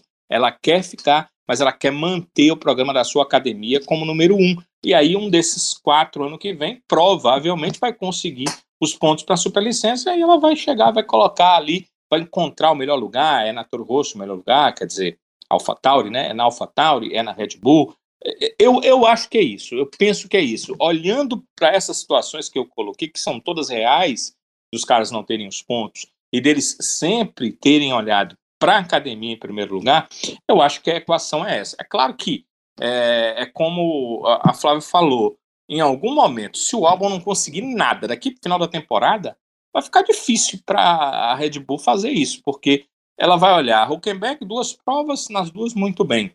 Sérgio Pérez, até agora não dá para entender porque que o Sérgio Pérez está saindo da equipe, né? Dá para entender. Aí entra a questão do patrocinador, mas afora isso, por resultado, não dá para entender. Olha o que ele fez nessa prova. Ele caiu, foi lá para trás, ele era o último. Teve uma hora que eu olhei lá no, no live time da Fórmula 1, ele estava 30 segundos do penúltimo colocado. É, e, e, ainda terminou marcando ponto, chegou a ser quinto colocado. Então, é, são pilotos que estão muito acima do álbum, que estão disponíveis no mercado e em algum momento, se o álbum não fizer absolutamente nada, é por isso que vocês estão dizendo e é real, a Red Bull está pedindo, pelo amor de Deus, álbum, me dê um resultado, faça com que você consiga esse resultado, sei lá, uma quinta colocação, e aí nesse dia a gente chega para a imprensa, olha, tá aí, tá melhorando, tá renovado para o ano que vem.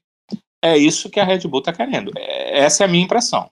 É isso, minha gente. Vamos aqui avançando no nosso episódio, já meio que chegando na nossa parte final, para o momento mais esperado aqui dos nossos ouvintes, amigos, especialmente aqui do Twitter, que é a hora da nossa eleição do lesado e do avexado da prova. Olha, e eu vou dizer uma coisa para vocês. Eu acho que nos dois quesitos a disputa está acirradíssima. Sobre quem foi o avexado e quem foi o lesado. Mas vamos começar aqui com o voto da galera. Começando aqui, como sempre, pelo lesado. Sobe a vinheta.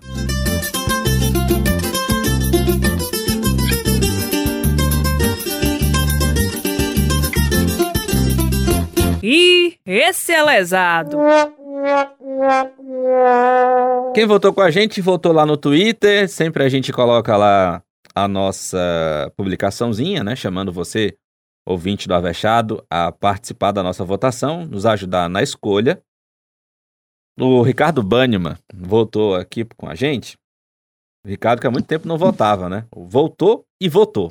Legal, Ricardo, por ter você de volta por aqui. E aí é um voto de conhecimento, hein? Sim, um voto gabaritadíssimo. É, gabaritadíssimo. Agora ele votou aqui, Stroll, devia estar tá com caganeira. Nossa. Minha nossa. Porque só fez M3 pontinhos. É, acho que ainda, deve, ainda deveria estar, né, Ricardo? Porque na semana passada foi mais ou menos isso, né?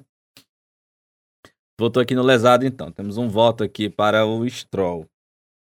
O Mercedista também votou no Stroll, que foi amaldiçoado depois do pódio de Monza. O Adalto Júnior disse que o lesado, na verdade, foram os carros da Renault. Mas ele vai votar especificamente aqui no Ricardo. Tá bom. Adalto, tá registrado aqui o seu voto. O Stroll tem mais um voto aqui do Tadeu Alves. O... E também tem um voto do CH Barbosa. Os quatro votos aqui para o Stroll. O Anderson Barreto votou no Bottas. O, Anderson Barreto que desde sábado já vem denunciando Bottas como lesado. Né, Sibeli? O... A corrida nem começou, ele já, é, já tá votando no Bottas, Não tem nada a ver com isso não, rapaz. Eu só mostro o fato pra, pra galera, entendeu, velho? É, Errado é, ele não tá, gente. Eu também é. queria votar no Bottas, mas não tem muito argumento. Aí você assim, percebe quem é digital influencer nesse programa, né? Sabe, Exatamente. Naturalmente, naturalmente. O... Antes que eu esqueça, né? é uma brincadeira, tá, Luiz? Deixa eu resgatar aqui o teu voto. O... já tem um de Deus, da edição, velho. Já tem o lesado da edição, já, velho. Né? O voto do Luiz Ferreira é o, foi é o, o álbum. da gravação. Foi o álbum. E aí, rapaz, deixa eu destacar aqui um voto que é o da Carol, a Caroline Tavares, que até é, mandou uma mensagem aqui, oito e pouco da noite, perguntando se ainda dava tempo de votar ainda na eleição. Mas ela mandou aqui o voto dela. O... E o lesado foi o Stroll. Então temos aqui o vencedor do lesado na galera. Foi o Stroll, moçada. O Stroll teve aqui cinco votos como lesado. Então, o voto da galera sempre vale aí um ponto. Foi o Stroll. Sibeli Baixo, seu voto. Eu tava lembrando aqui do. Acho que o nome dele era. Não sei se era seu Barriga. Aquele personagem do da escolinha do professor Raimundo. Que eu vou com a galera, total, gente. É o seu boneco, cara. O seu barriga era do Chaves. Minha nossa. Confundindo personagem brasileiro com mexicano. Não, e assim, eles são super iguais. Demais no Pérez, falaram demais no Pérez, eu fiquei com o seu barriga na cara. Seu barriga do aluguel, cara. É porque o, o- porque ele tinha uma barriguinha também, né? Ah, uma barriguinha não, né, menino? Ele parece que tava grávido, velho. Calma, gente. Ele saiu boneco. assim com a barriga, assim, com a barriga. Tu não é dessa época não, né, Flávia? O que? Do seu barriga? Sim. Não, seu barriga é em todas as épocas. É, isso que eu ia É, dizer, até é, dia desse tá passava na TV. boneco, Seu boneco. seu boneco, é, seu boneco. Escolinha? A escolinha do professor É. Raimundo? Ah, é, É. tem a escolinha Nutella, tá passando hoje em A dia. velha, a velha, a raiz. A velha, a velha, a raiz, a raiz, é. Mel, eu assistia no vivo às vezes, mas enfim. Eu sou velha, gente, assim, de minha cabeça. De alma, é? De alma. Depois eu vou, eu vou com a galera, velho. Eu vou no Stroll. Porque assim, eu nem acho que aquele, que, que aquele incidente dele com o Verstappen foi culpa, assim, 100% dele. Eu não achei. Eu achei que o Verstappen foi outro aloprado, velho. No treino. Entendeu? No treino. Ah, eu já ia perguntar, né? No treino, né? Mas na corrida eu achei. Gente, é sério, eu ri. Eu vou o que que esse doido tá fazendo aí? O que esse quer se enfiar aí? É doido, macho. É doido, doido, doido. Total, total mérito dele, o lesado dele hoje. Flavinha, seu voto. É, eu concordo com o pessoal do Stroll, mas acho que seria muito incoerente se eu não votar no álbum depois de todo o discurso que a gente fez. É, mas assim, menção desonrosa pro Stroll. É, achei o Kvyat também terminou lá embaixo. Enfim, tem acho que muito que a gente poderia falar. Ah, não, o Williams Flavinha. conta, né? Oi. Ei, Flavinha, deixa eu te dizer um negócio. Mulher, quando a Sim. gente é clubista, coerência não conta muito, não. A gente Mas só é é clubista. senti mal, porque da último episódio eu fui extremamente clubista e não quis votar no álbum. Eu, fiquei- eu tô tentando me redimir minimamente, entendeu? Clube. Ai, ai. É por isso que eu vou votar no álbum. Poxa, dor no meu coração. Mas eu vou porque. é, Nossa, gente, a queda dele é visível, clara e triste de assistir. Então, sinceramente, vai. Vou votar nele hoje. Só por desencargo de consciência também. Na próxima, próxima, qualquer desculpa que eu tiver pra não votar nele, na próxima eu também não voto, não. Danilão, o seu voto sem clubismo nesse podcast. Completamente imparcial. A única pessoa racional desse podcast. Olha, é o seguinte, o álbum foi muito mal. né, e, e ele foi salvo por um Stroll. Porque o Stroll conseguiu ser muito pior que ele. Porque o álbum foi mal porque ele não conseguiu o resultado com o carro que ele tem. Mas o Stroll não conseguiu o resultado, tentou atrapalhar a prova dos outros, atrapalhou a, a da equipe dele. Papai não deve estar feliz com, com o Strollzinho. E eu não tenho como não votar no Stroll, porque realmente ele foi o pior. Agora, os nossos ouvintes são muito sábios. É, falaram do álbum e ele realmente deveria ter um resultado melhor com o carro que tem. Falaram da Renault. Olha o que foi que eu disse, eu nem tinha visto o voto, sabe? A questão foi da Renault.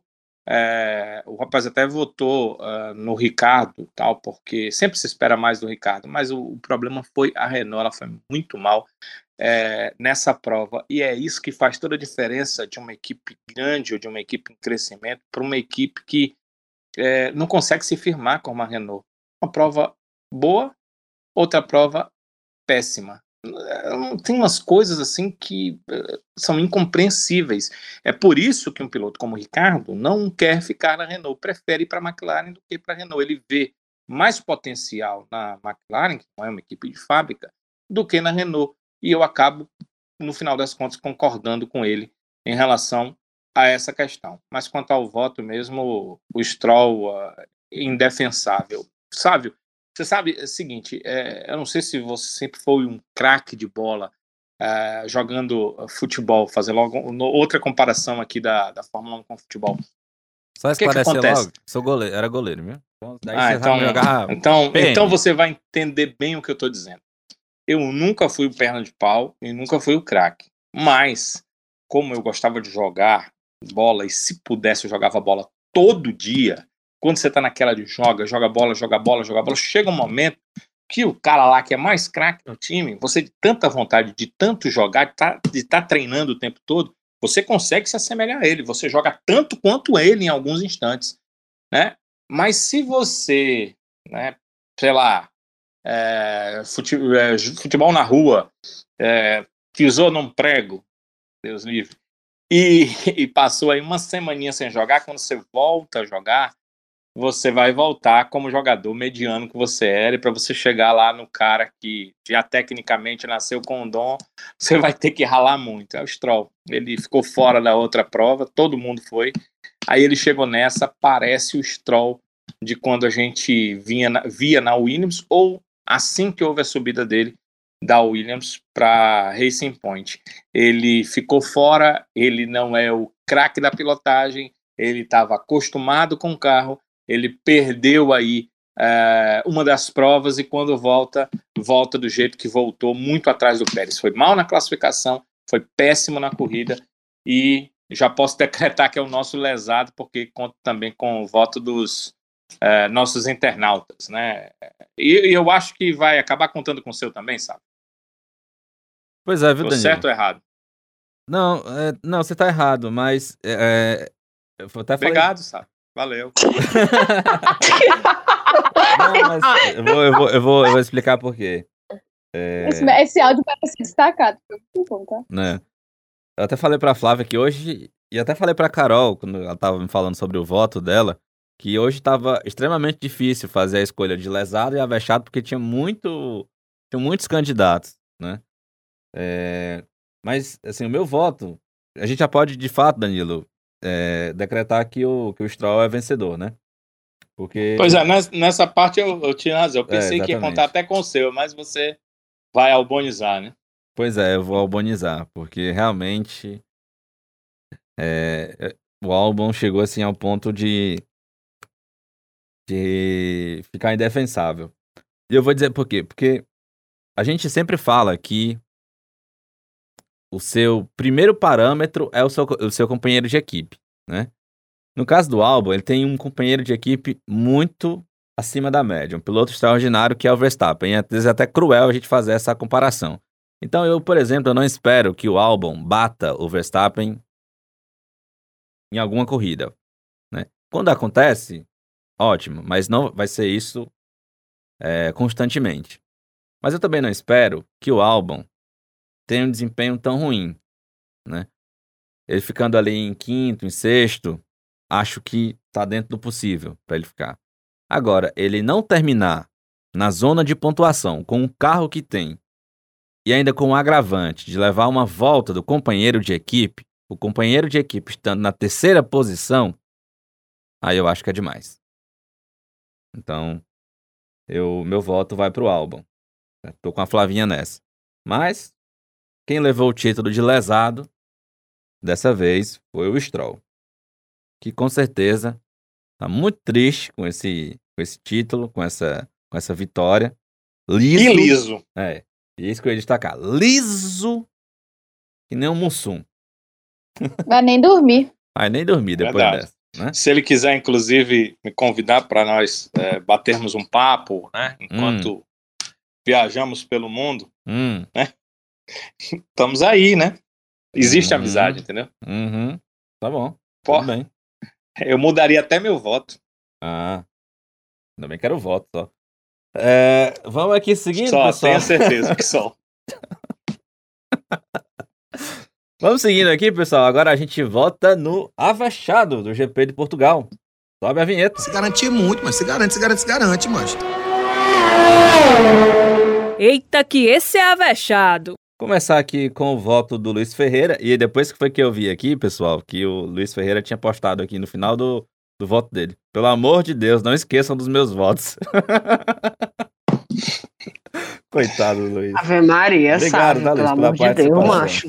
É, tem que passar de O que é que acontece que o Sábio só esquece do voto do rapaz? Não é, rapaz. Eu- eu- Depois o Luiz vai achar que eu tenho marcação com ele, mas não é, tá, Luiz? Aí dizer, pegou marcação com o menino. Foi. Um abraço aqui pro Luiz, que sempre tá com a gente. Ele votou no Gasly, como avexado. Assim como também quem votou no Gasly como avexado foi a Carol, mandou o voto dela lá pelo Instagram. Tá registrado aqui, tá, Carol? O... Vamos aqui recuperar os votos dos nossos amigos do Twitter. Pegando aqui o voto do Banniman. Avexado Gasly também. Gasly aí já mandando brasa com três votos. O voto do Mercedista foi pro Pérez. O Tadeu votou no Gasly. Disse que Gasly faz uma temporada maravilhosa. Com o- uma menção honrosa pro Pérez. O... Aliás, eu fiz confusão aqui, tá? O Mercedista votou só no Gasly. Não, pera, eu fiz Isso, uma não confusão põe, não ponha danada aqui. palavras, né? Não, eu fiz aqui uma rapaz. confusão danada. Pera aí, vamos devagar. Eu misturei aqui. Respira dois. fundo. Vamos lá, vamos recontar os votos. Luiz Eu ia Ferreira. pedir mesmo a- uma recontagem de votos, né? né? Tem direito, tem sim. Pedir recontagem. Vamos lá. Lá. Luiz Ferreira e a Carol votaram no Gasly. Sim. O Banniman. Men- menções, não, nenhuma menção, sem, né? sem menção. Não, a Carol teve aqui uma menção. Ah, Teve uma menção honrosa aqui pro Sainz, Carlos Sainz. certo. O Banniman teve voto no Gasly. Até a, a justificativa dele foi ótima. Porque tá calando a boca do velho Marco. o Mercedista votou no Pérez. Então temos aqui um voto pro Pérez. O Adalto votou também no Pérez. O Tadeu Alves votou no Gasly. E foi o Tadeu que disse que o Gasly faz uma temporada absurda. E ele deixou aqui uma menção honrosa para o Pérez. Também. O CH Barbosa, mesmo jeito, voto no Gasly, menção honrosa para o Pérez. E o Anderson Barreto também votou no Gasly, mas sem, sem menção honro- honrosa. Então temos aqui sete votos para o Gasly, que venceu como o avexado da galera. E o Pérez venceu como o menção honrosa da galera. que Tem três votos. Você citou o rapaz que você esquece o voto dele? Já, já coloquei aqui na conta. Que bom. Vamos lá, Danilão. Seu voto aí no avexado do GP de Portugal. Cara, é, tem, são três candidatos, na minha opinião, assim. É, apesar da boa largada do Sainz, acho que eles não se destacou tanto. Então, os três candidatos são Leclerc, Gasly e Pérez. Eu voto no Gasly por conta do carro que ele tem. Ele terminou em quinto. Ele não tem carro para terminar em quinto. É só você olhar a classificação é, do Mundial de Construtores. Ele não tem carro para terminar em quinto. A AlphaTauri é a sétima colocada. É, e ele conseguiu terminar à frente de uma McLaren que é a quarta colocada no Mundial de Construtores, da Racing Point, que é a terceira colocada, com passão em cima do, do Sérgio Pérez, passando o Sérgio Pérez, e à frente da Renault, que é a quinta colocada no Mundial de Construtores. Então, é, eu voto no Gasly. E por que não no Leclerc? Eu acho que é aquela questão de que a Ferrari deveria fazer mais, não fico com isso na mente da gente, né? Que a Ferrari deveria fazer mais. E que o Leclerc, a gente já tem conhecimento de que ele é um candidato a piloto de exceção. Nós temos hoje Hamilton, né, uma prateleira alta ali, Verstappen bem do lado dele, esperando um carro para lutar, e eu tenho um Leclerc aqui numa prateleira, assim, bem pertinho do- dos dois, e pensando assim o seguinte, se ele tiver carro, eu, eu é, não acho impossível que ele lute com esses dois de cima e fique no mesmo patamar. É que a gente ainda não tem certeza, porque quando ele teve carro e quando ele lutou, o carro estava fora do regulamento. Então não dá para ter 100% de certeza. Mas essa é a minha impressão sobre a Fórmula 1. Então o Gasly é um cara que não é um piloto de exceção, pelo menos até agora não deu essa certeza para nós. Não tem o melhor carro e conseguiu terminar na quinta posição. Então eu voto no Gasly. Temos aí então mais um voto para o Gasly. Dois votos até agora. O voto da galera e o voto do Danilo. Sibeli Bastos, seu voto. Macho, eu tô muito na dúvida, porque assim, a corrida do Gasly foi muito massa. Foi o que me deixou atenta nos, nos, nas voltas finais, né? Nas 30 últimas voltas da corrida, não vou mentir. É, mas eu também gostei muito do Lelec, né? O Sonso fez um, uma boa corrida, assim. Então eu tava na dúvida mesmo, assim. Eu tava aqui pensando, meu Deus, eu dou pra quem? Dou pra mim e agora? Mas eu vou no Gasly. Vou no Gasly, pronto. A mente venceu o coração. Milagre, Tá viu? né? Pra tu ver, né? E o bichinho no final. O bichinho, aqui, bichinho sendo irônica, tá? Que ele é um sonso. Eu não sei quem é que é mais sonso, se é ele se é o Lewis Hamilton, né? Porque o Lewis é. Ai, meu pneu. Ai, não sei o que. Ai, tô com cãibra. Ai, não sei o que. Ele fica criando dificuldade pra dizer que a vida dele é difícil, né? Pra dizer que aquela vitória foi suada. E É, mas pode ele, tá o, o, mesmo, o, o Leleque e o Sons perguntando qual tinha sido a posição do Seb, qual não sei o que, todo preocupadinho. Ah, pelo amor de Deus. Mas sim, Gasly. Então tá registrado aqui o voto da, da Cibele. Flávia Gouveia, seu voto. Eu vou de Gasly, porque, enfim, ele fez uma corrida por, pela regularidade dele. É, tá bem legal de ver. Mas eu vou fazer menção honrosa ao Leclerc, porque, assim, eu entendo que a Ferrari pode até estar melhorando, mas ainda a gente não espera muito e ele tá conseguindo entregar resultados. Esse quarto lugar foi muito bom. É, o Leclerc, pelo piloto que ele demonstra ser, ele merece estar brigando lá em cima, mas por enquanto, já que não tem carro, o quarto lugar foi ótimo. É, o Pérez, pela corrida de recuperação que ele fez, também merece menção honrosa. E eu irei fazer menção honrosa a Kimi Raikkonen, porque fez uma largada absurda, saiu passando todo mundo, foi a primeira volta hum, espetacular, espetacular de Kimi Raikkonen, então eu também vou fazer uma menção honrosa a ele. Pensei até em dar um avexado para ele, ah, cogitei essa possibilidade. Porém, como o Salvo levantou, ele nem chegou a pontuar e tudo. E beleza, a gente também não pode cobrar muito porque o carro dele não ajuda. Mas, assim, pelo menos pelaquela primeira volta dele, ele merece uma menção honrosa. Então, mais o meu voto é pro Gasly. É, então acho que vai ser unanimidade, né? Assim como foi na Itália, o Gasly vai faturar essa com todos os votos possíveis. É, é claro que teve a turma lá do Twitter que ficou um pouco dividida, né? Mas como a gente é, unifica o voto em um só, e aí conta os nossos quatro votos por aqui, então meu voto também vai pro Gasly, porque realmente foi mais uma corridaça dele com um equipamento que não não dá condições para que ele esteja naquela posição e aí foi muito do talento dele para conseguir esse quinto lugar, fazendo as devidas menções honro- honrosas a Sainz pela corrida que fez, a Pérez pela corrida que fez, a Leclerc pela corrida que fez e ao Kimi Raikkonen pela corrida que fez. Uma pena mesmo é, o Kimi não ter conseguido pelo menos um ponto para abrilhantar ainda mais essa, essa prova dele lá em Portugal. Mas, enfim, fica aí o registro. Aliás, uma coisa que eu estava vendo aqui, enquanto a gente estava debatendo, um stories da Mintu Raikkonen, né, que é a esposa do, do Kimi, ela filmando o Kimi mostrando a volta, aquela primeira volta dele pro filho dele, pro Robin. Muito legal, muito legal mesmo.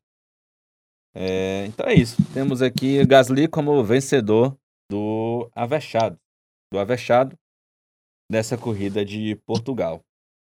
Ô Sábio, você vai partir pro final, né? É isso.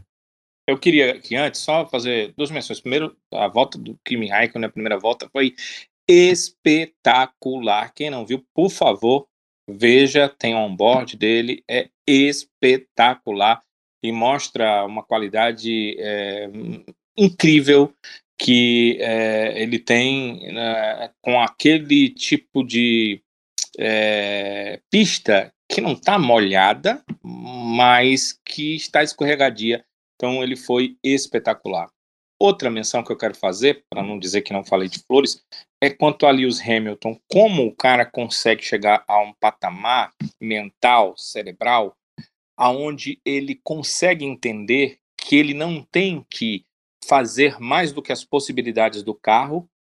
Ele segurou a onda, não tentou andar mais que o carro, foi ultrapassado, segurou as posições que foram possíveis, porque ele sabia que em algum instante os pneus iriam reaquecer e que ele iria retomar as posições para vencer a prova.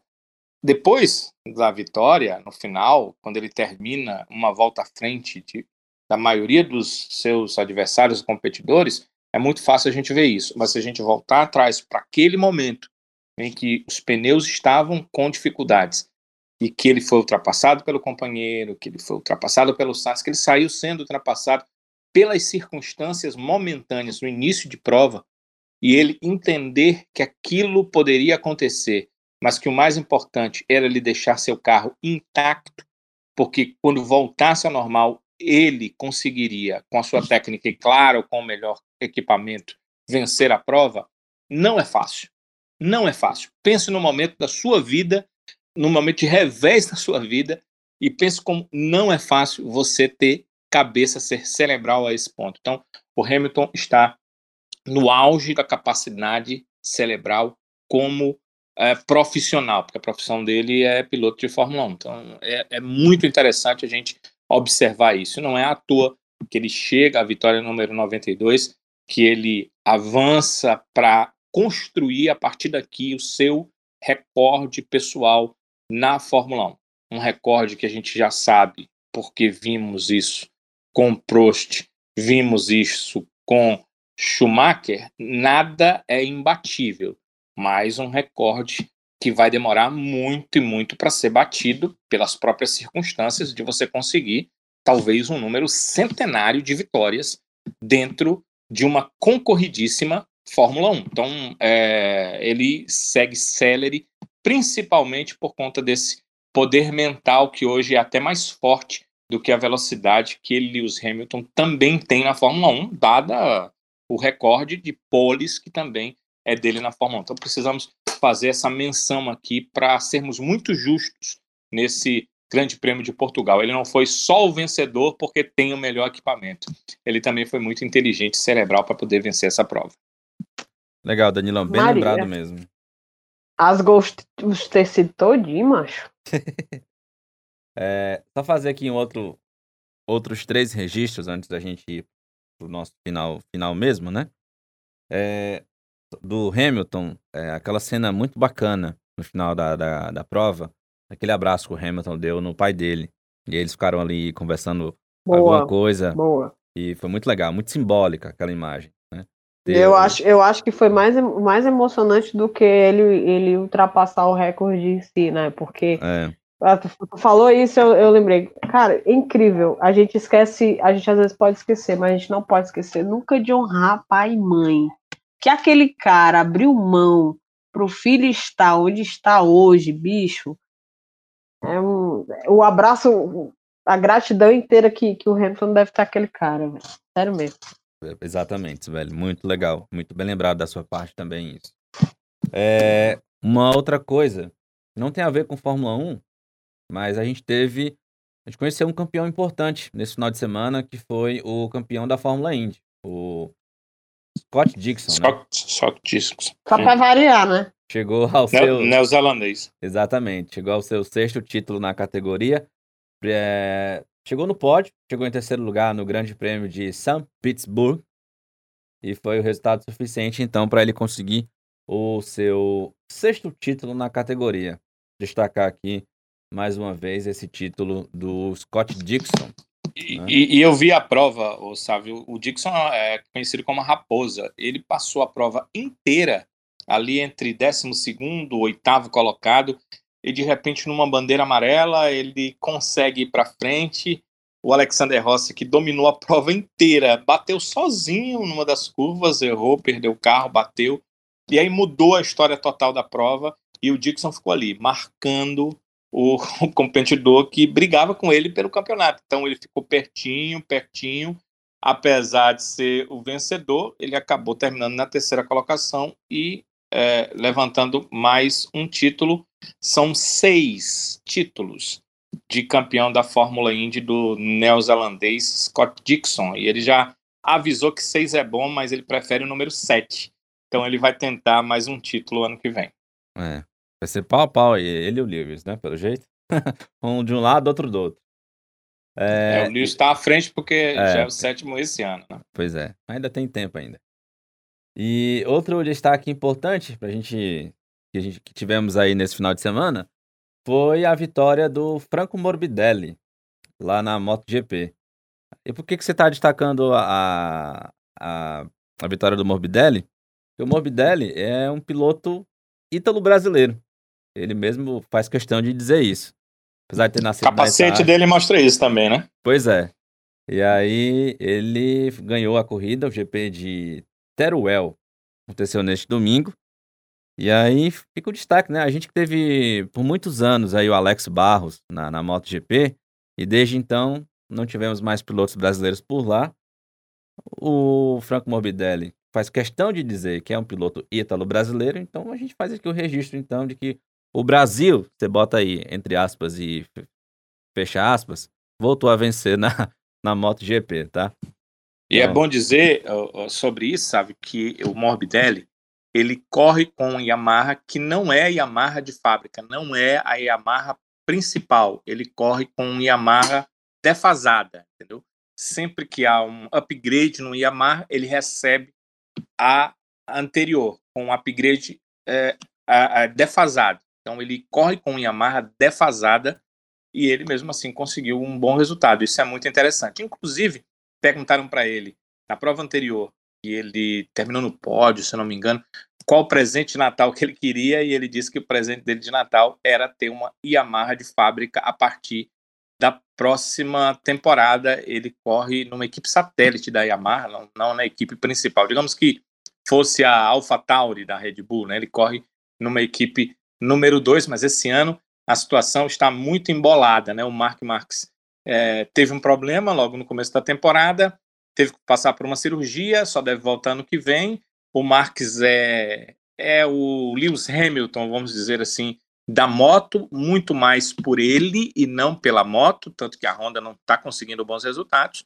E aí o campeonato da MotoGP se tornou espetacular com vários pilotos diferentes vencendo, e o Morbidelli, com essa vitória, está na briga pelo título da temporada. Legal, Danilão. Danilão que sempre está acompanhando também a MotoGP. E último registro aqui para a gente, de fato, ir embora. Né? Já estamos aqui quase duas horas de episódio. Agradecer aqui a chegada do pessoal pelo Twitter. Tem gente nova seguindo a gente por lá. É o podcast Fale com a Gerência. Está seguindo a gente. E eu vou ter que agradecer também aqui ao Leandro Oliveira. É de automobilismo esse podcast? Uh, Sabe? Não, né? Não, eu não, não tive como olhar com calma. Eu acho que é mais um de humor. Deve eu, ser. Fale com ser. a gerência, né? É, mas agradecer aqui por estar tá seguindo a gente, tá? É, no nosso caso seria Fale com o Sávio, né? É, ou não. E também aqui ao Leandro Oliveira, que está seguindo a gente, e também ao Igor Monte. Porque o Leandro chegou no, no Avechados através do Igor. E aí eu vou agradecer também, especialmente aqui, ao pessoal do é, Vozão Cast, tá? O pessoal do Vozão Cast, que é um podcast da torcida do Ceará. Olha aí, Sibeli. Tudo oh, certo, Vozão né? do meu povo, do meu coração. Pois é, então, pessoal do Vozão Cast, obrigado por ter estar tá seguindo a gente, por ter indicado aí a, a gente num grupo de, de segundo aqui o, o Leandro, num grupo de podcasts de futebol. Ele ouviu falar do Avechados, veio seguir, porque gosta de Fórmula 1. E tá aqui com a gente agora então. Seja bem-vindo, tá, Leandro? Espero que você goste aqui do conteúdo e siga sempre com a gente também. Então é isso, pessoal. Agora sim, vamos em boa hora. Tchau, tchau, Danilo. Hoje sim, hoje sim, hoje não, hoje não. É esse- tipo isso. Ah, sim, sabe? Não poderemos terminar o podcast. Cara, eu tô pão de lata hoje, né, sabe? Né? Quase co-apresentando o programa contigo. Tu tá o Peço quê, perdão. menino? Eu É, falei né, mas você sabe o que é né? também. É, é que fala, que fala, que não para de falar, entendeu? Bebeu água de chocalho. Vocês nunca ouviram essa expressão também? Essa sim. Não, né? Essa Ah, sim. pois é, tipo isso, né? Então, Tipo, né? eu tô falando o tempo todo, mas não poderia deixar de ser, porque é, esse programa é gravado no final do, do- do dia, né? E a gente ultrapassou barreiras e já estamos num novo dia, não é verdade, sabe? É isso. Que dia é hoje aí no seu, sabe? Nós estamos gravando o podcast, né? Que dia é hoje? É, 27? Começamos dia 26, terminamos dia 27. Tem uma coisa 27 importante. de novembro, exato, importantíssimo, porque hoje Olha, é o aniversário de Cibele Bastos. Olha, é. Então, Editor, por regi- favor. regidos por Sávio, vamos cantar os parabéns. Sei que você meu também Deus, vai que colocar vergonha. Parabéns pra você. pra você. Nessa Essa data querida. querida. Vai ser o pior parabéns que felicidades. você. Muitos anos de vida. Parabéns, Sibeli! Obrigada, gente! Aplausos. A porca! Arrasou, menino. Flavinha, Com mulher, quem o- será? melhor parabéns Com aquele quem- feito. Ei, é. calma aí, as co... calma, parabéns. Prova. Vai. Calma. Calma, parabéns, só parabéns, tá bom já. Provavelmente, quando os, o- os ouvintes estiverem ouvindo né, o podcast, já terá passado. Mas onde será a festividade? Como será a festividade? Estamos convidados? Como é que vai ser tudo isso? Já tá se escalando, mas eu sabia que esse parabéns Total. vinha de graça, velho. Só faltou, só faltou ele dizer. Só faltou ele dizer. Já, já. Depois dos comerciais. No Globo Repórter. Ou seja, tu vai pagar pra gente comer onde, Sibeli? Mas Nossa. olha, eu que tenho que pagar, né, filha? Vocês têm que pagar pra mim. Inclusive, já vou mandar o link do meu. Do, Da listinha. Da minha listinha vai Amazon, começar, viu? sabe? Vai Meu começar, querido. sabe? Ah, inclusive, chegou um livro aqui pra mim no e-mail. Foi mesmo. Obrigada a quem me deu. Foi. Quem te deu? Depois a porcaria sou eu. Eu não abri ainda o e-mail da Amazon. Mas só informa, corra maravilhosa. Ninguém recebido nenhum. Ela fica aí, tá vendo? Depois a porcaria sou eu. É isso. Então, parabéns, tá, Sibeli? Muita felicidade, os nossos desejos aqui de muita paz, saúde Amém. e que, né, só coisa boa aconteça na sua vida. Amém. Daqui Amém. frente, Amém. Ainda mais. Muita saúde. Você. Aproveite seu aniversário. Aproveitar que os nossos ouvintes que vão ouvir. 15 pode mandar. anos é, é só uma vez, né? 15 anos. É verdade. Pois não Tem é, duas mas. vezes não, Não tem que é. aproveitar. Então é isso. Parabéns, Sibeli. Tchau, tchau, Sibeli. Falou, galera. Mais tarde eu mando o endereço. Minha nossa. Ai, ai. Um abraço, Danilão. Até a próxima, amigo. Um abraço. Foi bom a gente estar conversando mais sobre Fórmula 1. Um abraço. Até o próximo Avechados, se Deus quiser. Valeu, Danilão. Tchau, tchau, Flavinha. Tchau, salve. Obrigada. Até a próxima. Flavinha que tá quase dormindo aí. Você ouviu só pela voz. É, com certeza. Tipo isso. Vai dar certo, Flavinha. É isso, gente. Obrigado pela audiência de todos. Obrigado pela participação sempre lá no nosso Twitter, é, Avechados Podcast. Você que está chegando pelo podcast hoje não segue a gente por lá ainda, aproveita e entra lá no Twitter e nos siga. E agradecer a você também que compartilha sempre o nosso conteúdo, interage com a gente por lá, tá? Muito obrigado, é sempre importante essa, essa interação com vocês, tá bom? E é claro que sempre o canal está aberto para sugestões, críticas, enfim, conversar, jogar conversa fora, a gente está por lá sempre, tá bom? Um abraço então para todo mundo, lembrando que tem episódio na semana que vem, porque tem corrida na semana que vem, a gente vai falar tudo sobre o GP da Emília Romana, também conhecido como Imola, tá bom? um abraço, até a próxima. Tchau, tchau.